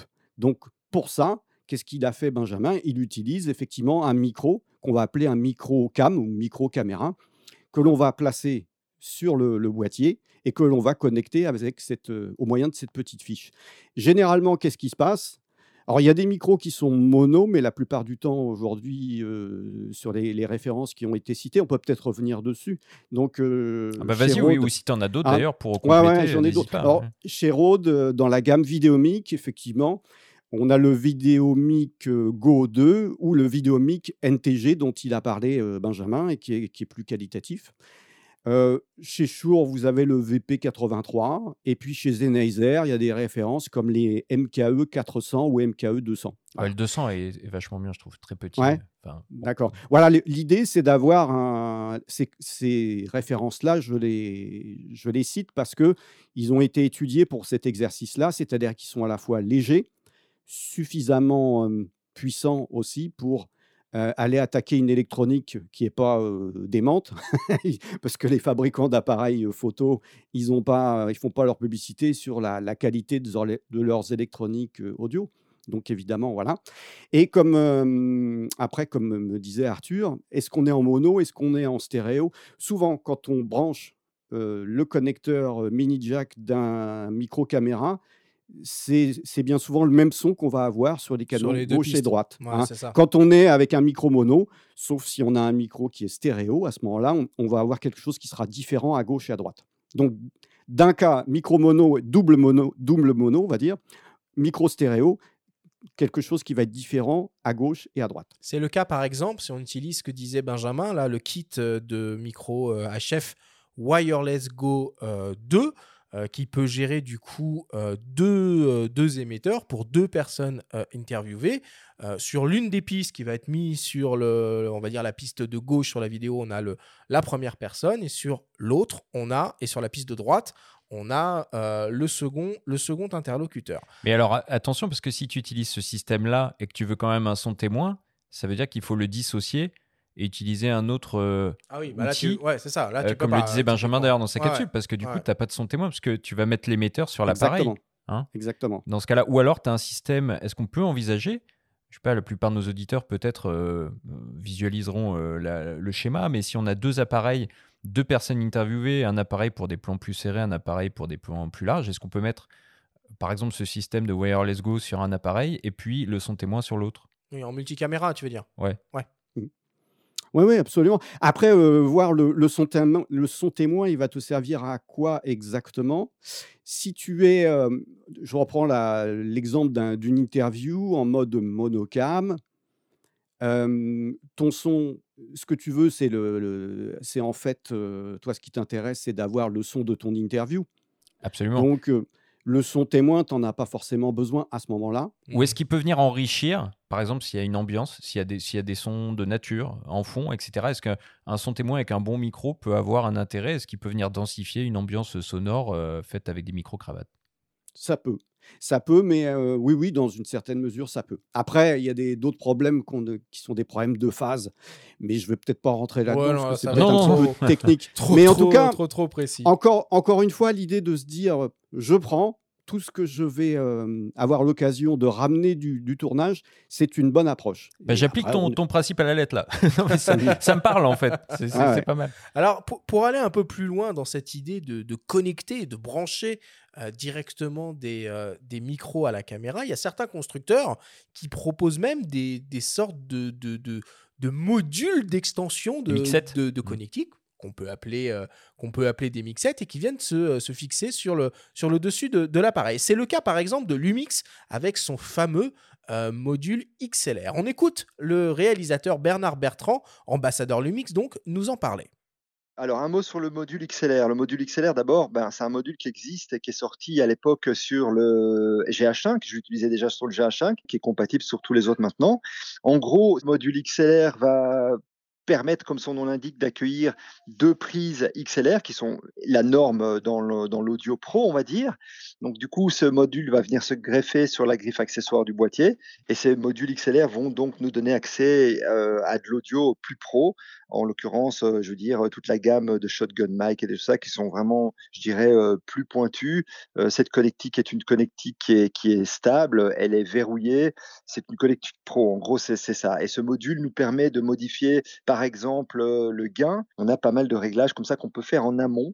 Ce module XLR prend, je dirais, encore plus de sens quand il est équipé sur le GH6. Donc là, du coup, on va avoir effectivement des capacités audio qu'on n'a pas eu jusque-là sur, sur la gamme. En l'occurrence, on va pouvoir capturer quatre signaux audio qu'on peut enregistrer simultanément. Ce qui est assez génial en fait, c'est que on va avoir en plus de ça maintenant sur le GH6 un bouton euh, sur le haut du boîtier à quelques millimètres du bouton rouge de, record, on va avoir en fait accès à une prévisualisation, si tu veux, de l'audio, qui va nous permettre non seulement de monitorer ce qui se passe, mais aussi d'influencer. C'est-à-dire qu'on va pouvoir faire des réglages directement sur l'écran tactile. Évidemment, on enregistre quatre pistes audio différentes, mais on va pouvoir les monitorer séparément. Par exemple, on va dire, je veux me focaliser uniquement sur la piste 1, la piste 2, la piste 1 et 2, ou la piste 3 et 4, etc. Et là, du coup, tout est prévu euh, directement dans le boîtier. C'est assez génial. Alors finalement, hein, le GH6 avec ce, petit accessoire, il se transforme quasiment comme un enregistreur multipiste euh, externe. Donc les, quatre pistes audio dont il parle, donc c'est deux micros qu'on peut brancher en XLR euh, sur cet accessoire, un troisième micro euh, qu'on peut, brancher sur la prise jack dont on qu'on a évoqué euh, tout à l'heure. Et le quatrième micro, c'est le fameux son témoin euh, des micros euh, embarqués dans l'appareil. Benoît, les prises XLR, c'est les, les, gros, les grosses connectiques qu'on qu'on voit dans les concerts, là, c'est ça? Absolument. C'est des, des systèmes, en fait, pour chaque canal envisagé, tu as trois connecteurs. Donc, si je rentre un. Et en plus, c'est un connecteur qui est costaud, à verrouillage. Ce sont en général des standards oui, costauds, on peut marcher dessus, ça ne va pas souffrir, ça tient.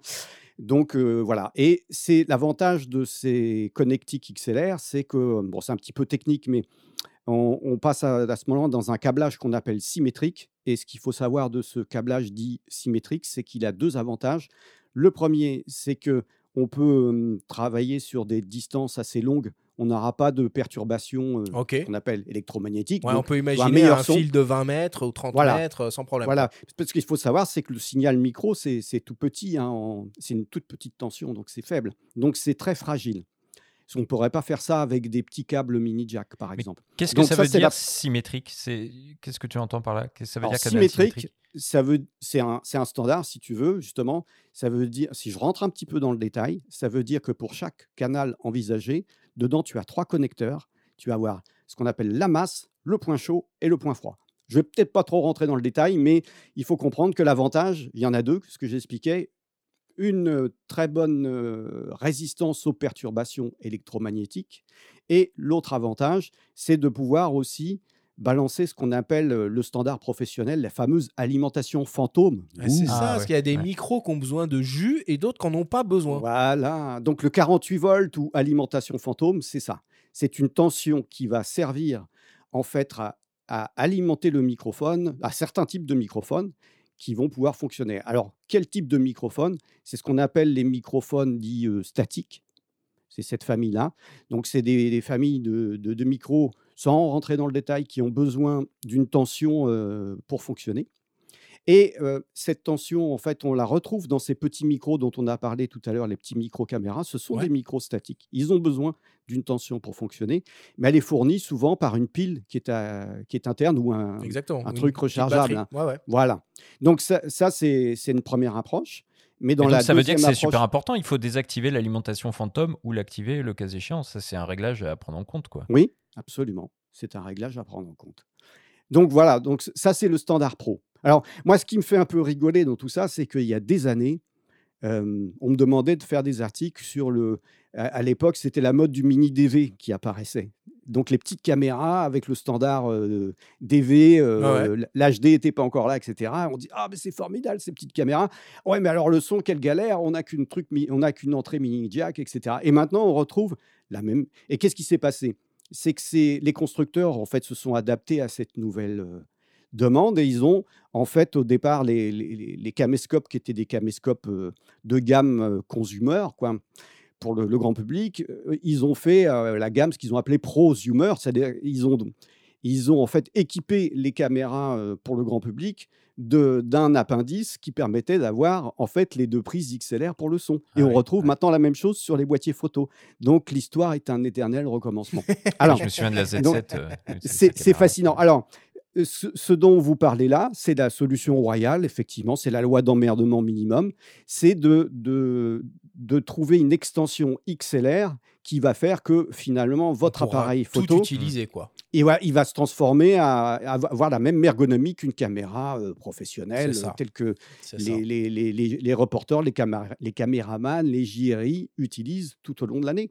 Donc, alors, il y a, il y a trois. En fait, euh, là, il y a l'offre de, chez Panasonic, effectivement, qui est, qui est pas mal. Moi, je l'utilise à, France 3. Ils ont un boîtier GH. On met ce, petit euh, support qui s'appelle le DMW XLR1 chez Panasonic. Et euh, voilà, on se retrouve avec des, des vraies prises XLR, l'alimentation fantôme qui va nous permettre d'utiliser des micros professionnels. Et puis, euh, qu'est-ce qu'il y avait d'autre de... Et Voilà, puis, ah oui, les, réglages. gain, filtre, voilà. Voilà. des petites, Voilà. des petites Donc tout ça, on retrouve des, des vraies molettes et, et donc ça, c'est c'est le confort et on se retrouve comme si on avait une caméra. Donc ça, c'est chez euh, Panasonic. Après, chez Sony, pour équiper la gamme Alpha, là dont vous parliez, l'Alpha 7 et tout ça, ça s'appelle le XLR K3M. Donc ça existe aussi. Même principe. Donc euh, vous connectez le, le support euh, XLR euh, au- sur la prise euh, accessoire et le son est véhiculé en numérique directement dans le boîtier. ça. Donc ce ça, c'est bien. Ce qu'il faut bien préciser, c'est que tous ces constructeurs, Pas- Panasonic et Sony, au moment où ils ont développé leur, leur nouveau système, ils ont introduit ce qu'on appelait les hot shoes, euh, où Voilà. finalement la, la griffe porte-accessoire n'était plus conçue uniquement pour y brancher un flash et simplement faire une, une synchronisation de, de, déclenchement, mais était une connectique à part entière euh, qui permet de faire passer beaucoup de choses, notamment du son. Exactement. Et, Sony va plus loin avec un signal numérique d'ailleurs. Ils ont sorti des micros dédiés, mais là c'est encore hein, autre chose. Voilà, donc il y a ça. Et je voulais terminer le, panorama, hein, parce qu'il y a peut-être des gens qui nous écoutent qui ont d'autres boîtiers. Avec chez Tascam, vous avez le, un module qui s'appelle le XLR 2D. Et euh, il a été développé en collaboration avec Canon, Fuji et Nikon. Et donc, euh, bah, l'idée, c'est le même, euh, même principe. Donc, il y a une version Canon, il y a une version Fuji, je crois. Et puis, il y a une dernière version qui est compatible, qui a été faite pour Nikon, parce que Nikon, apparemment, ils n'ont pas encore ce système de hot shoot, de ce que j'ai compris. En tout cas, la version qui est compatible avec Nikon, elle, va transporter le signal en, en analogique via un petit mini jack. Sinon, est-ce qu'il vaut mieux tout simplement pas investir dans un enregistreur externe eh, type Zoom ou Tascam, comme le disait Benjamin d'ailleurs. C'est l'étape d'après, ça. Ouais, il utilise un Zoom H6. C'est pas le même confort, les amis, parce que quand vous avez ce, cette extension XLR, ce module XLR, vous enregistrez directement dans la caméra et vous n'avez pas à vous soucier de refaire une synchro après. Vous n'avez pas à vous soucier d'allumer de boîtier. C'est ça aussi. C'est vrai. Donc, c'est une solution qui est, à, mon avis, la plus confortable, mais c'est une solution euh, qui n'est pas donnée parce qu'en général, ces, modules XLR, ils valent à peu près 500 euros. Hein. Ouais. Donc, plus cher, effectivement, que des enregistreurs. Euh, donc euh, voilà, une fois qu'on a son, dispositif, alors soit on a branché un micro directement sur son, boîtier, soit on passe par un module euh, XLR avec, des micros externes, il y a quand même un certain nombre de réglages auxquels il faut être attentif au moment de, l'enregistrement, et notamment ce fameux truc qui est le gain. du micro. Tu peux nous expliquer un peu comment ça fonctionne, le, gain, et comment il faut régler son micro pour éviter cette fameuse saturation? Alors, ce qu'il faut bien comprendre, c'est que tous ces appareils-là, en fait, ils fonctionnent avec un ils fonctionnent en numérique. Donc, ça veut dire qu'ils ont une échelle de si on regarde en général, enfin, il y a plusieurs cas de figure d'ailleurs, parce qu'il y a des appareils photo qui ont qu'un niveau d'entrée, automatique, auquel cas on peut rien faire. Mais il faut dire que la plupart du temps, aujourd'hui, sur les boîtiers, vous avez un, niveau qui peut être réglé manuel. Donc il faut. Alors moi, ce que je, ce que je suggère souvent, et c'est ce que font finalement beaucoup de, ce qu'on appelle les JRI, journalistes, reporters d'images, donc ou, caméramans qui sont euh, sur les, reportages. Souvent, ce qu'ils font, c'est quand quand ils ont deux pistes, ils utilisent le micro caméra sur une piste et ils se gardent l'autre piste pour les interviews. Et là, ils vont en général utiliser un système de micro sans fil, que ce soit un micro main ou un micro cravate. Alors, qu'est-ce qu'ils font après? Comment ils règlent? En général, pour les ambiances, ils s'embêtent pas. Ils mettent le niveau en automatique ce qui leur permet de. Voilà, ils sont sûrs qu'il y a du, du, son, que le niveau sera à peu près correct. Bon, il y a quand même, il peut y avoir des artefacts hein, avec le, niveau automatique, mais bon, comme vous le disiez tout à l'heure, ils sont tout seuls, on doit faire se concentrer sur beaucoup de choses. c'est des choses qu'on peut éventuellement rattraper en post-production. Voilà, donc quand souvent je remarque que les gens qui bossent seuls, ils font ça. Donc niveau automatique pour les ambiances, souvent, et comme ça, ils sont pleinement concentrés sur leur plan de coupe. Et puis, idéalement, tu gardes un œil sur les vues-mètres alors Enfin, tu regardes sur l'enregistrement du son, les niveaux bah, tu vérifies que ça fonctionne, c'est bien de mettre un casque, mais ça, c'est pour la, partie ambiance. Hein. Ouais. Pour les voix, il hein, faut être un peu plus attentif. voilà. Quand on arrive aux voix, la plupart du temps, les caméramans sérieux, d'abord, ils écoutent, ils mettent un casque pour écouter ce qui se passe, et ils règlent, ils se mettent en mode manuel.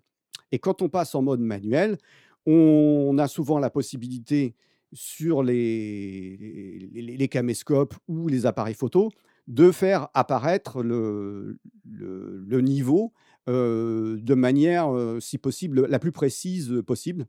donc ça, ça dépend plutôt que d'avoir un petit, un petit afficheur de niveau, de l'avoir sous une forme un, peu plus détaillée, c'est mieux. Et si possible, avoir les, niveaux, vous savez, en décibels ou en dB, mmh. c'est le niveau de mesure. Donc c'est ça qui va vous permettre, en fait, de, de, vérifier que le son rentre et que le niveau est correct. Alors c'est quoi un niveau qui est correct?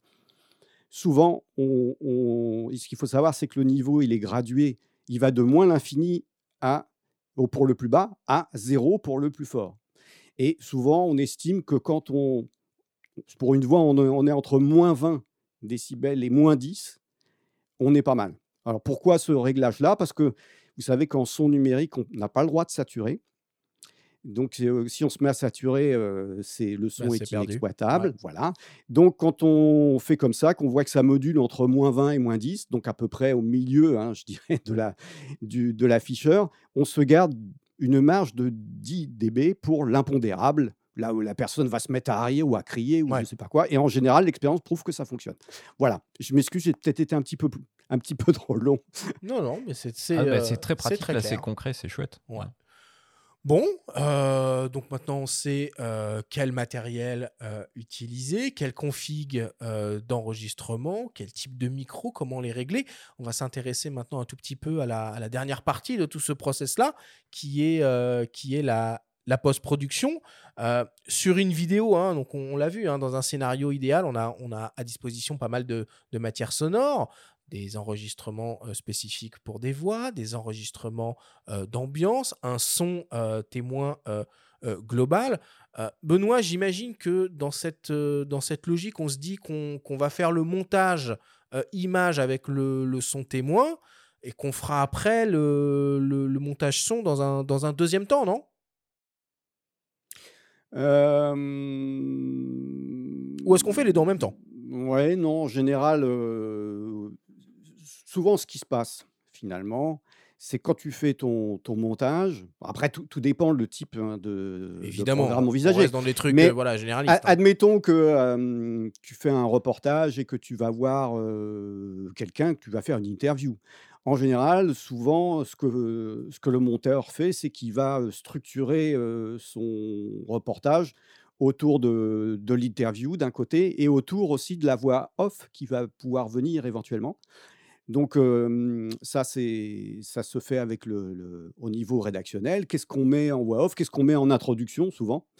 Et qu'est-ce qu'on va mettre en conclusion? Donc ça, c'est souvent des choses qui sont faites en, en voix off, donc matière additionnelle de- d'enregistrement qui va se faire. Et donc tout ça est minuté. hein. Souvent, on dit voilà, bah, mon, mon, mon- mon truc de mon speech d'intro, ça fait je sais pas. Euh, 15 secondes, bah, il faut 15 secondes de plan de coupe, on met les 15 secondes de plan de coupe et on se laisse la place pour l'enregistrement après. Et puis après passe, voilà l'interview, donc on écoute, on commence à monter le, l'interview. euh, ah bah tiens, là, il y a eu une hésitation, etc. On fait des, on fait des rapprochements, etc. Ah, ça fait des sautes à l'image, mais à ce moment-là, on va mettre des plans de coupe, etc. Mhm. Donc, tu vois, le- les choses se font, euh, le- le- ça, ça se fait un petit peu de front, cette partie, euh, cette partie montage, sachant qu'on va se garder quand même, si on raisonne en termes de pistes, on va se garder des pistes pour la partie ambiance et puis des pistes pour la partie euh, voix, euh, interview. C'est souvent. euh, Et puisqu'on est dans la post-prod, quel logiciel tu utilises et, et quel type de fichier tu privilégies? Parce que nous, en photo, on a l'habitude, les JPEG, les RAW, etc. Est-ce que tu peux nous dire un mot sur ça? La, qualité en fait de, de, l'audio et du montage audio et du traitement audio a pas mal progressé dans les logiciels de montage image. C'est un fait. Il n'empêche que c'est toujours plus confortable d'utiliser un logiciel audio pour, pour gérer le, le son. Alors comment ça se passe? Il y, a, il y a plusieurs cas de figure. Alors il y a des logiciels qui permettent en fait une bonne, un bon dialogue, je pourrais dire. Euh, entre le, la vidéo et le son, avec un, au moyen d'un standard qu'on appelle euh, OM, OMF ou AF, dont vous avez peut-être entendu parler. Oui, c'est ça. Donc, c'est- AF, ouais. Donc on peut ouvrir un, un- par exemple un fichier première dans Adobe Audition euh, euh, sans problème, ça se synchronise parfaitement. J'imagine que c'est la même manière de fonctionner côté euh, Apple euh, entre Logic et, euh, et, euh, et comment il s'appelle et Final Cut. Euh, c'est différent, en fait, justement. c'est un cas typique qui est très différent. Tu peux nous Le- expliquer euh, ce Ouais, que c'est ces fichiers-là? Je peux vous expliquer. Alors, il faut, revenir peut-être un petit peu, faire un petit peu d'histoire. C'est que au début des, logiciels de vidéo, il y avait la vidéo d'un côté, puis il y avait des stations audio qui étaient complètement dédiées à ça, qui n'étaient pas des, systèmes informatiques à l'époque, parce que l'informatique n'était pas assez puissante et tout. Et puis, à un moment donné, le leader qui était Avid à l'époque, avec son, ce qui allait devenir son média composeur, s'est dit bah, il faut qu'on trouve une norme pour que le dialogue soit mieux entre le, entre le logiciel vidéo et puis le, logiciel audio. C'est trop bête parce que les deux systèmes sont des systèmes d'enregistrement sur disque dur, mais on n'arrive pas à communiquer. Donc, ils ont poussé pour en fait créer un standard qui s'appelait à l'époque OMF, Open Media Framework, qui allait devenir un peu plus tard l'AAF. Et donc, l'idée, c'était quoi? C'était on, commence le projet dans la station vidéo, on fait le montage et on a possibilité quand on veut terminer le montage et passer au mixage, qui est de, normalement ce qui se fait chez les professionnels. donc, au moment du, mixage et de l'enregistrement des voix off, etc., alors qu'est-ce que l'on fait? Le monteur son fait un export OMF qui va permettre de, d'exporter toutes les pistes son de manière indépendante et éventuellement permettre dans le logiciel audio de récupérer donc tous les plans de coupe avec possibilité, ce qu'on appelle les poignées, c'est-à-dire possibilité de revenir sur chaque point de coupe et pouvoir ajuster en gardant un petit peu de matière autour du plan de coupe, c'est-à-dire 2 secondes, 3 secondes, 10 secondes. voyez Est-ce que c'est clair ce que je dis ah bah C'est très clair, c'est comme un fichier PSD ou TIFF en photo finalement. Ah ouais. Donc, donc ça, c'est, ça, c'est historiquement, c'est ça. Et aujourd'hui, il faut savoir que Avid avec le Media Composer, Premiere avec, enfin Adobe avec Premiere Pro, et puis quel est l'autre que j'oublie tout le temps, hormis le cas Apple, parce que le cas Apple justement n'est pas compatible. DaVinci Resolve, ces trois logiciels-là utilisent et savent donc exploiter, faire des exports et des, imports donc au, format AAF ou MF. Donc ça, ça fonctionne. Parfait. Alors, pour terminer, dans, dans certains cas, les, enregistrements euh, qu'on peut, peut faire sur le, sur le terrain euh, ne suffisent pas. Et euh, on a besoin en post-production, alors soit d'ajouter des, musiques d'ambiance, des effets sonores spécifiques, ou même, dans certains cas, de complètement recréer l'ambiance sonore de la prise de vue. Euh, on écoute de nouveau l'audio naturaliste et artiste sonore Marc Namblard nous expliquer finalement la part des choses qui doivent être réalisées au moment du tournage et celles qui peuvent être réalisées en post-production. Alors le plus souvent, euh, la part de la prise de son sur le terrain est malheureusement trop réduite, euh, limitée dans le meilleur des cas à des enregistrements témoins, donc réalisés par les cadreurs qui serviront euh, de, référence en post-production pour euh, reconstruire les ambiances sonores euh, à partir d'enregistrements piochés dans des banques sonores généralistes et de qualité inégale. Mais comme il est difficile de trouver des enregistrements qui correspondent précisément au milieu, au paysage et, surtout aux situations filmées, euh, eh bien le résultat est souvent assez décevant. Et, malheureusement, c'est quelque chose qu'on rencontre trop souvent dans, le milieu du documentaire. Alors, heureusement, certaines productions se donnent quand même les moyens de sortir de ce schéma en engageant euh, bah, tout d'abord un preneur de son sur le tournage, quelqu'un dans ce métier, et euh, en acquérant des enregistrements complémentaires en post-production, des enregistrements réalisés par des spécialistes qui apportent leur expertise et qui sélectionnent minutieusement euh, des, sons dans leur, bibliothèque en faisant en sorte qu'ils correspondent euh, au milieu, au paysage et, aux situations filmées. Alors selon moi, euh, la part de la prise de son sur le terrain doit être au moins égale à la part du travail sonore réalisé en post-production. Ça, c'est un petit peu, voilà, ça devrait être une règle, parce qu'il s'agit de deux phases différentes mais euh, très complémentaires. Par ailleurs, je ne pense pas qu'il soit vraiment utile de se constituer une banque de sons très en amont dans le projet, avant le tournage, en se disant, voilà, on va réunir euh, plein plein d'ambiances, de, sons, de, et puis on, piochera dedans ensuite.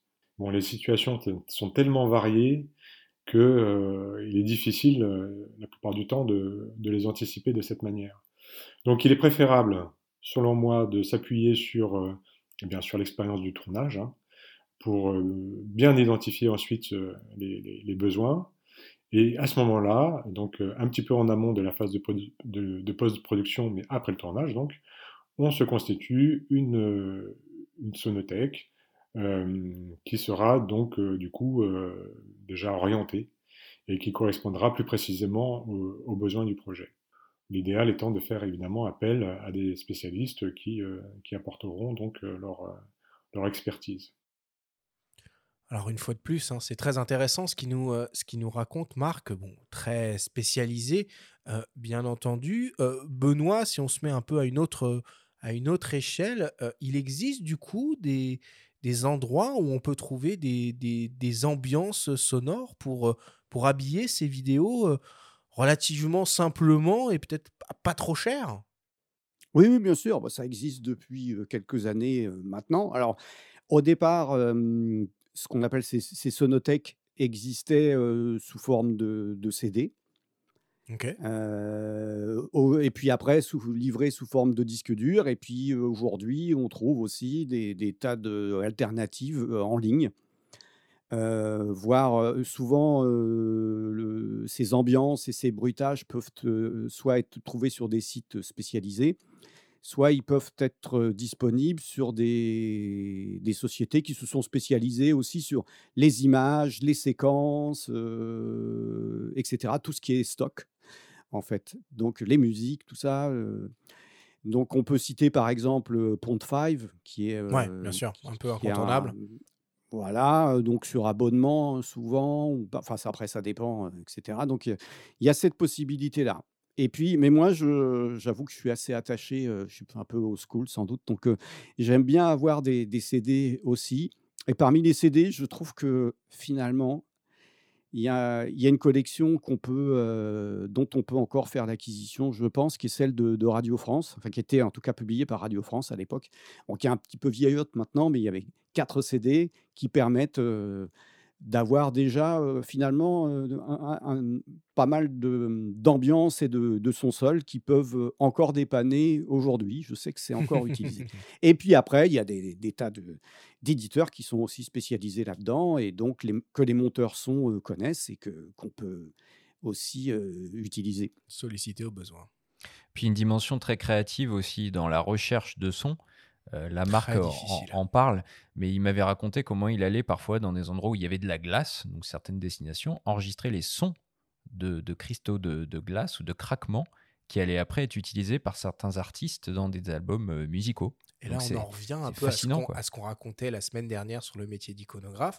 Toute la question, c'est l'indexation, le référencement et l'utilisation des mots-clés où il faut, euh, entre guillemets, se mettre dans la tête de l'utilisateur final sur le type de mots-clés qui pourrait être amené ah, à utiliser pour tomber sur, euh, sur le bon son. Quoi. Il y a des utilisations parfaitement improbables. Hein. Donc, euh, c'est important. ça.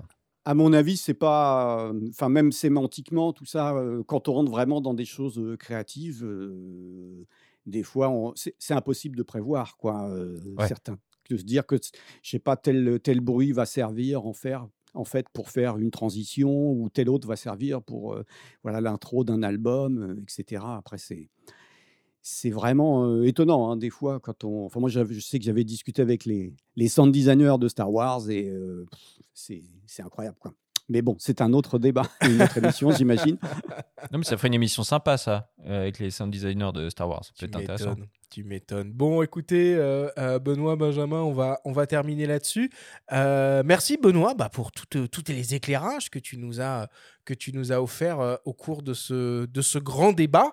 on passe à la suite et on attaque le débrief.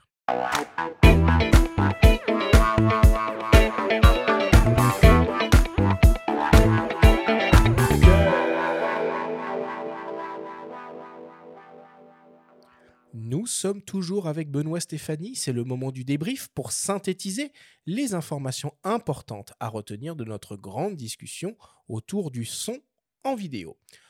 Benoît, c'est quoi l'importance du son dans une vidéo? Ah, ah, Parce que je, vois qu'on est un petit peu allé dans, tous les sens, donc effectivement, il faut être un peu synthétique. de cette petite, euh, cette petite bulle finale, ouais. L'importance du son dans une vidéo, c'est de la rendre la plus agréable possible pour, les, pour les auditeurs, pour le public. Donc voilà, c'est ça la, base, c'est ça. Quels sont les différents types de sons qu'on peut être amené à enregistrer, manipuler autour de la production d'une vidéo? Alors, moi, je distingue deux types de sons. D'un côté, ce qu'on va appeler les sons d'ambiance, qui vont en général aller de pair avec les plans de coupe, et d'un autre côté, les, on va dire les interviews ou les sons de les, les sons, les voix, on va dire, euh, voilà, qui, qui, en général sont des, des, interviews ou des scènes de vie, et où il est important de, que, que, le, que les voix soient le plus intelligibles possible. Comment on fait pour gérer de manière la plus simple possible le son et l'image? On a euh, donc toujours, si on prend ces deux cas de figure, vous avez vos sons d'ambiance, vous tracassez pas trop, je dirais. Là, vous pouvez éventuellement, sauf en cas d'enregistrement de musique, mais sinon, vous pouvez utiliser, euh, enfin moi c'est ce que c'est souvent ce qui est fait, hein, utiliser le, le, système de gestion automatique du, du, son, niveau automatique pour les sons d'ambiance. Donc l'autre, l'autre aspect du son, en fait, c'est les, les sons de, de, voix parlées pour les interviews. Et là, il est de bon ton de passer à ce moment-là en mode manuel. Donc d'avoir son afficheur de niveau, présent et de faire en, et puis aussi de mettre le casque pour vérifier ouais, parce que essentiel. on peut avoir un niveau qui est correct hein, je rappelle à peu près entre moins 20 et moins 10 dB sur l'afficheur en général ça c'est un niveau qui est correct et qui sera tout à fait exploitable ensuite en post-production. Mais parfois, ça module très bien, mais euh, si on met le, casque, on s'aperçoit que finalement, euh, c'est moins, moins bien parce qu'on est dans un environnement qui est brillant. Il y a un bus qui vient d'arriver qui a complètement masqué l'interview alors que les niveaux semblaient corrects ou que euh, finalement il y a des bruits du vent euh, qui va, aussi masquer on, va se retrouver avec des problèmes d'intelligibilité. Et euh, petite chose aussi qu'il faut dire, c'est que souvent l'électronique qui est dédiée en fait au, au casque n'est pas toujours d'une qualité suffisante. C'est parfois c'est un, un, peu dur de bien entendre. Et on n'a pas parlé aussi d'autres choses, c'est l'importance d'avoir un, un, casque adapté au, fait au tournage. Tu veux dire pas mais, de simple écouteur de smartphone, mais un, un vrai casque isolant? Ah bah, il existe des petits euh, écouteurs maintenant qui peuvent être euh, performants. Hein, donc, des intra-auriculaires, ça suffirait, ouais. C'est à chacun de trouver, à mon avis, le, le bon, le bon compromis, euh, sachant qu'il y a une référence quand même dans le domaine filaire et casque traditionnel, qui est le Sennheiser HD 25. Par, pourquoi? Parce que dans, dans, sa version initiale, parce qu'il y a plusieurs versions, mais dans sa version initiale, vous avez euh, un seul câble, il est de dimension correcte, il isole bien et vous avez la possibilité de décoller une oreille pour rester en contact avec la personne que vous allez interviewer, par exemple. Donc, et il est solide aussi. Donc, tout ça fait que c'est devenu un standard. Il est solide, il est léger. Donc, voilà. Mais encore une fois, vous pouvez aussi tenter votre chance avec des petits, des petits écouteurs intra-auriculaires ou pas. plein de choses possibles. Quel type de micro et d'accessoires, pour compléter ce que tu viens de dire, on est amené à utiliser en vidéo en extérieur?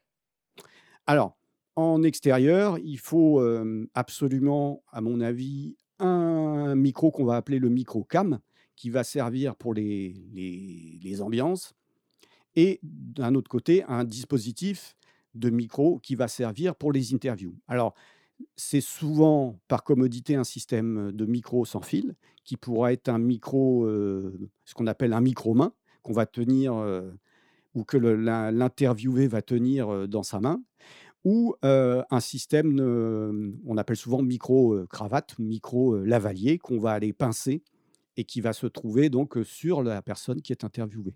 C'est lequel le plus fiable en extérieur? Parce que c'est vrai qu'on n'en a pas parlé, mais le, micro-main a l'air plus sûr. Est-ce que c'est est -ce vrai? Alors, là, on rentre dans quelque chose dont on n'a pas beaucoup parlé, c'est l'isolement en fait du sujet. Des bruits ambiants. Voilà, l'isolement de la source. Euh, généralement, si vous voulez, euh, le micro-main, quand il est bien utilisé, c'est-à-dire placé à proximité de la bouche, reste le meilleur euh, isolant euh, possible et imaginable. Donc en gros, si vous êtes sur une scène de guerre ou une manif ou une manifestation sportive, le micro-main, c'est top. Mais ça suppose effectivement une réalisation euh, et un style d'image qui est très connoté euh, news. Voilà. Et sinon, l'autre alternative, c'est le micro-cravate qui, euh, s'il est placé euh, correctement, euh, produit un isolement qui sera assez euh, intéressant également. Et enfin, le- on peut quand même, en dépannage, et certains youtubeurs ne s'en privent pas, utiliser le micro euh, qu'on a appelé le micro caméra qui est placé sur le boîtier comme euh, d'un micro pour réaliser des interviews. Mais il faut à ce moment-là euh, deux choses. D'une part, que le bruit ambiant soit très faible et contrôlé, et d'autre part, que la distance du sujet reste raisonnable, c'est-à-dire autour d'un mètre, un mètre vingt, pas plus. quoi. Quel type de logiciel on utilise pour la post-production audio de vidéo Alors c'est vrai que ça, on n'en a pas beaucoup parlé. Alors, le, standard euh, professionnel, ça reste le, Pro Tools, qui est aujourd'hui, euh, depuis pas mal d'années, donc euh, qui a été racheté par Avid, donc la division audio de chez Avid. Donc ça, c'est le standard pro. Après, tout logiciel, je dirais, qui peut faire du multipliste et qui soit, qui soit compatible avec le fameux standard OMF AMF, dont, AAF, pardon. Donc je reprends ça. Après, je dirais que tout logiciel qui, est capable de faire du multipiste et qui est compatible avec le standard OMF AAF peut être utilisé. Mais je vois par exemple que Reaper, qui pourrait être, qui est une plateforme de choix et bien connue des, gens qui font du podcast, ne possède pas cette option. Donc finalement, ça limite un petit peu le- les alternatives. Merci beaucoup Benoît pour toutes ces explications.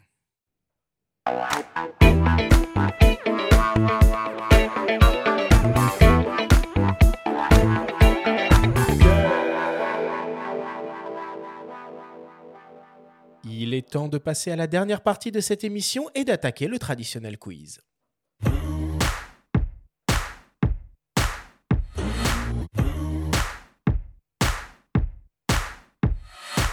Benoît, le principe du quiz est très simple. Nous avons reçu des questions de la part de nos auditeurs qu'ils t'ont posées via notre compte Instagram, en lien ou non avec le sujet de cette émission. Nous en avons sélectionné quelques-unes et tu vas avoir seulement 30 secondes et pas une de plus pour tenter d'y répondre le plus clairement possible. Benoît, as-tu bien compris la consigne? Tadadada, j'ai la- alors, j'ai le max de pression. hein. Alors c'est parti. Première question qui nous vient d'un dénommé Xavier. Souvent, le son qui sort de mes micro-cravates est très faible. Comment bien installer et régler un micro-cravate? Alors, il faut que la distance soit bonne, c'est-à-dire en général, on estime qu'au niveau du, du plexus, c'est pas mal. Et après, il faut veiller à ce que le micro euh, soit bien isolé de tous les systèmes de frottement. Il faut faire attention à la distance entre l'émetteur et le récepteur, peut-être aussi si on a l'émetteur sur la caméra, ou qu'il y ait Oui, rien qui bah, soit. Alors, généralement, la distance, quand on est en situation de- d'interview, n'est pas un problème. Oui, c'est ça. Hmm. C'est-à-dire que ça porte suffisamment loin pour que ça soit pas Voilà. vraiment, euh, pas vraiment un sujet. Ça marche. Merci. Deuxième question qui nous vient d'une dénommée Clara. Comment être sûr que le niveau sonore d'une vidéo est dans la norme? Alors, aujourd'hui, euh, vous avez peut-être entendu parler d'une nouvelle mesure qui s'appelle le loudness, ou d'une norme qui s'appelle. euh, Pas du tout. Le Euh, BU oui. 128. Oui, mais c'est. Et- Explique du coup. Ah, en 30 secondes, mes amis, ça Ah, va puis être. il t'en reste que compliqué. 15 maintenant. Alors, c'est on va dire. Bref, tâchez d'utiliser un, un système de mesure de loudness. Il en existe des gratuits, euh, comme Youlin, je crois, qui existe, mais plein d'autres. Ah bah vas-y, t'as du Ouais, rab. termine, en quoi, en quoi- en quoi ça ah, consiste là, vous êtes dur. Ouais, en plus, vous m'avez. euh, si je devais. euh, ah, c'est pas évident, là. C'est c'est un peu compliqué. Euh, en gros, le loudness, c'est une, euh, c'est une mesure euh, statistique d'un d'un programme, euh, du niveau d'un programme audio, on va dire ça comme ça. Et en fonction de, de la situation où vous êtes, du type de programme, vous avez des, des références, des mesures de loudness. Donc, en, en fait, le loudness, qu'est-ce que ça fait? Euh, Ça fait plein de choses, mais ça va mesurer un niveau- le niveau moyen, on va dire, de votre programme. Et pour être dans les clous, voilà, quand on veut passer à la, la télé, par exemple, il, il y a une- faut être à moins 23 euh, en unité de mesure loudness. Je ne rentrerai pas plus dans les détails. Sur YouTube, ça peut Les être gens- un autre niveau. Au moins, on sait ce que c'est le loudness. Merci. Voilà, chez, chez Apple Music, ça peut être autre chose. Donc voilà, tapez loudness dans un moteur de recherche. Et je vous souhaite bon courage sur ce sujet-là, que j'ai beaucoup tapé euh, dans Ouais. Google. Allez, troisième question qui nous vient d'un dénommé euh, Marco. Pourquoi une telle différence de prix entre deux micros qui semblent assez similaires? Alors, on pourrait euh, retourner la question pourquoi euh, des prix aussi différents euh, sur des objectifs qui ont l'air euh, un peu pareils, quoi, finalement, un peu équivalents? Bah, C'est un petit peu la même chose. Quoi. Donc, c'est la, la- la construction, la qualité du, de la cellule, la qualité de, de l'électronique embarquée qui vont faire la différence. Et est-ce que finalement un micro, c'est comme une optique, ça décote peu? Exactement.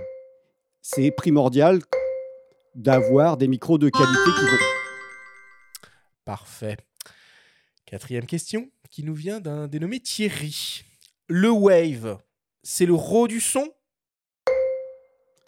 Non, pas du tout.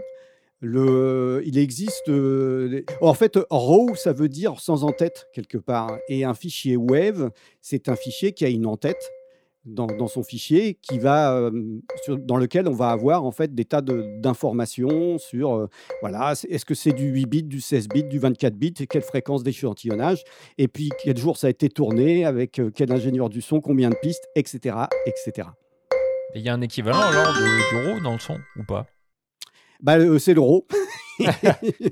il est... En fait, il faut, faut savoir euh, que dans le domaine de, de l'image ou de la vidéo, vous êtes approprié RAW, mais ça, ça existe aussi euh, dans le son depuis des années. En fait, RAW, ça veut dire que la donnée brute sans en-tête. C'est ça que ça veut dire. Donc, ça, ça, cons- ça euh, comment dirais-je, ça concerne tout aussi bien des, des- des fichiers euh, vidéo qu'audio euh, que, que, que photo. Donc, euh, par contre, ce que notre auditeur voulait dire, et il n'a pas forcément tort, c'est que dans un fichier web, souvent le codec utilisé, si, de- si ce codec est du type, PCM, ça veut dire qu'il n'y a pas de, de compression ou il n'y a pas de réduction de débit.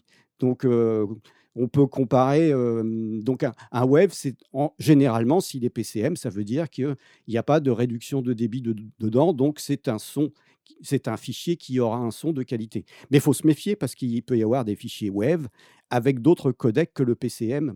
Euh, donc là, on rentre dans, des- dans un vaste débat. Et ça, ça devient beaucoup plus compliqué. Mais généralement, le web aujourd'hui est synonyme de son non compressé. On va dire ça. Ça marche, ça Hmm. marche. Cinquième question qui nous vient de Cindy24. En photo, on parle de bruit ou de grain sur une image. Est-ce qu'on peut parler également de grain dans le domaine du son?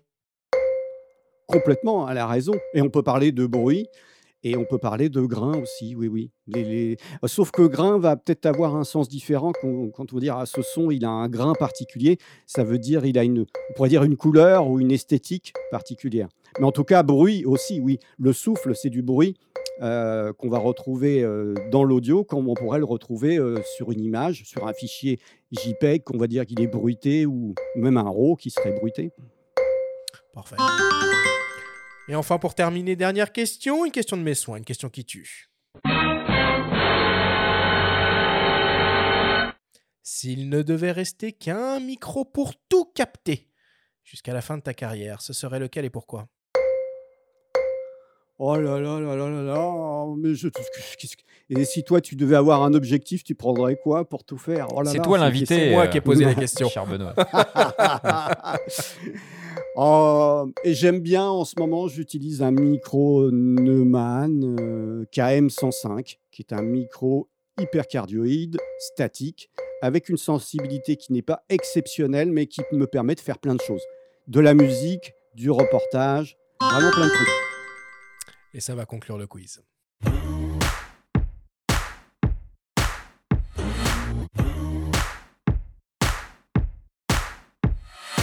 Nous voilà désormais à la fin de cette émission. Benoît, merci beaucoup d'être venu à nos micros pour nous partager tout ton savoir. C'était un plaisir de te, de te recevoir. Euh, quelles sont tes actualités en ce moment? J'ai cru comprendre que tu allais bientôt venir à Paris à l'occasion du Satis. Exactement. Donc le Satis, c'est le 9 et le 10 novembre prochain. Et il se trouve qu'il y a plein de conférences que je vous engage à, à suivre ou en tout cas à, à vérifier sur le site satisexpo.com. Notamment, je pense à ça, une, conférence sur comment on écoute du son aujourd'hui en 2022 ou comment on écoute du son chez soi, ou une autre sur la réalisation d'un podcast extraordinaire qui s'appelle Styx, euh, qui est un podcast qui présente l'originalité d'avoir été entièrement tourné en décor réel, avec des moyens très importants. Et pour dire qu'une seule chose, le mixeur s'est retrouvé à un moment donné avec 500 pistes au moment du mixage. J'en dirai pas plus. C'est un podcast français? C'est un podcast français, absolument. Un podcast de fiction disponible sur la plateforme Audible. Et euh, je peux vous dire, j'ai j'ai écouté ça. C'est en le format, c'est le binaural, donc on écoute ça au casque, on ferme les yeux. Et waouh, ça décoiffe, c'est assez extraordinaire. Euh, donc grosse production, euh, des enregistrements incroyables, des sons qui tournent autour, euh, un côté complètement immersif. C'est passionnant, c'est addictif, un petit peu comme, comme les séries qu'on peut voir sur Netflix ou autre. Un petit peu comme faut pas pousser les ISO d'ailleurs. On va binger Styx alors. Ça marche, merci beaucoup, euh, merci beaucoup Benoît. La semaine prochaine, on va s'intéresser aux boîtiers équipés de capteurs au format APS-C qui reviennent en force sur le marché des hybrides, aussi bien pour un usage photo que vidéo. Nous recevrons pour l'occasion Pierre-Yves de DxOMark ainsi que Sébastien Marignani de la boutique spécialisée Sélection Photo. Merci à tous de nous avoir écoutés. Faites attention à vous, prenez soin de vous et on se retrouve jeudi prochain.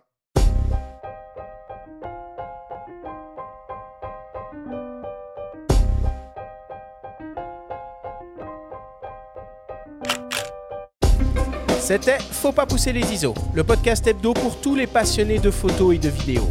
Toutes les semaines, retrouvez Arthur Azoulay, Benjamin Favier et leurs invités pour parler de sujets matos, techniques et inspiration. Cette émission vous a été présentée par MPB, la première plateforme mondiale d'achat, de vente et d'échange de kits photos et vidéos d'occasion. Abonnez-vous à notre chaîne et retrouvez l'intégralité de nos émissions depuis toutes les plateformes comme Spotify, Apple Podcasts, Google Podcasts, Deezer, Amazon Music et YouTube. Si vous aimez notre émission, n'hésitez pas à liker, à vous abonner et à nous laisser un petit commentaire. Rendez-vous jeudi prochain pour un nouvel épisode. D'ici là, faites de la photo et n'oubliez pas, faut pas pousser les ISO.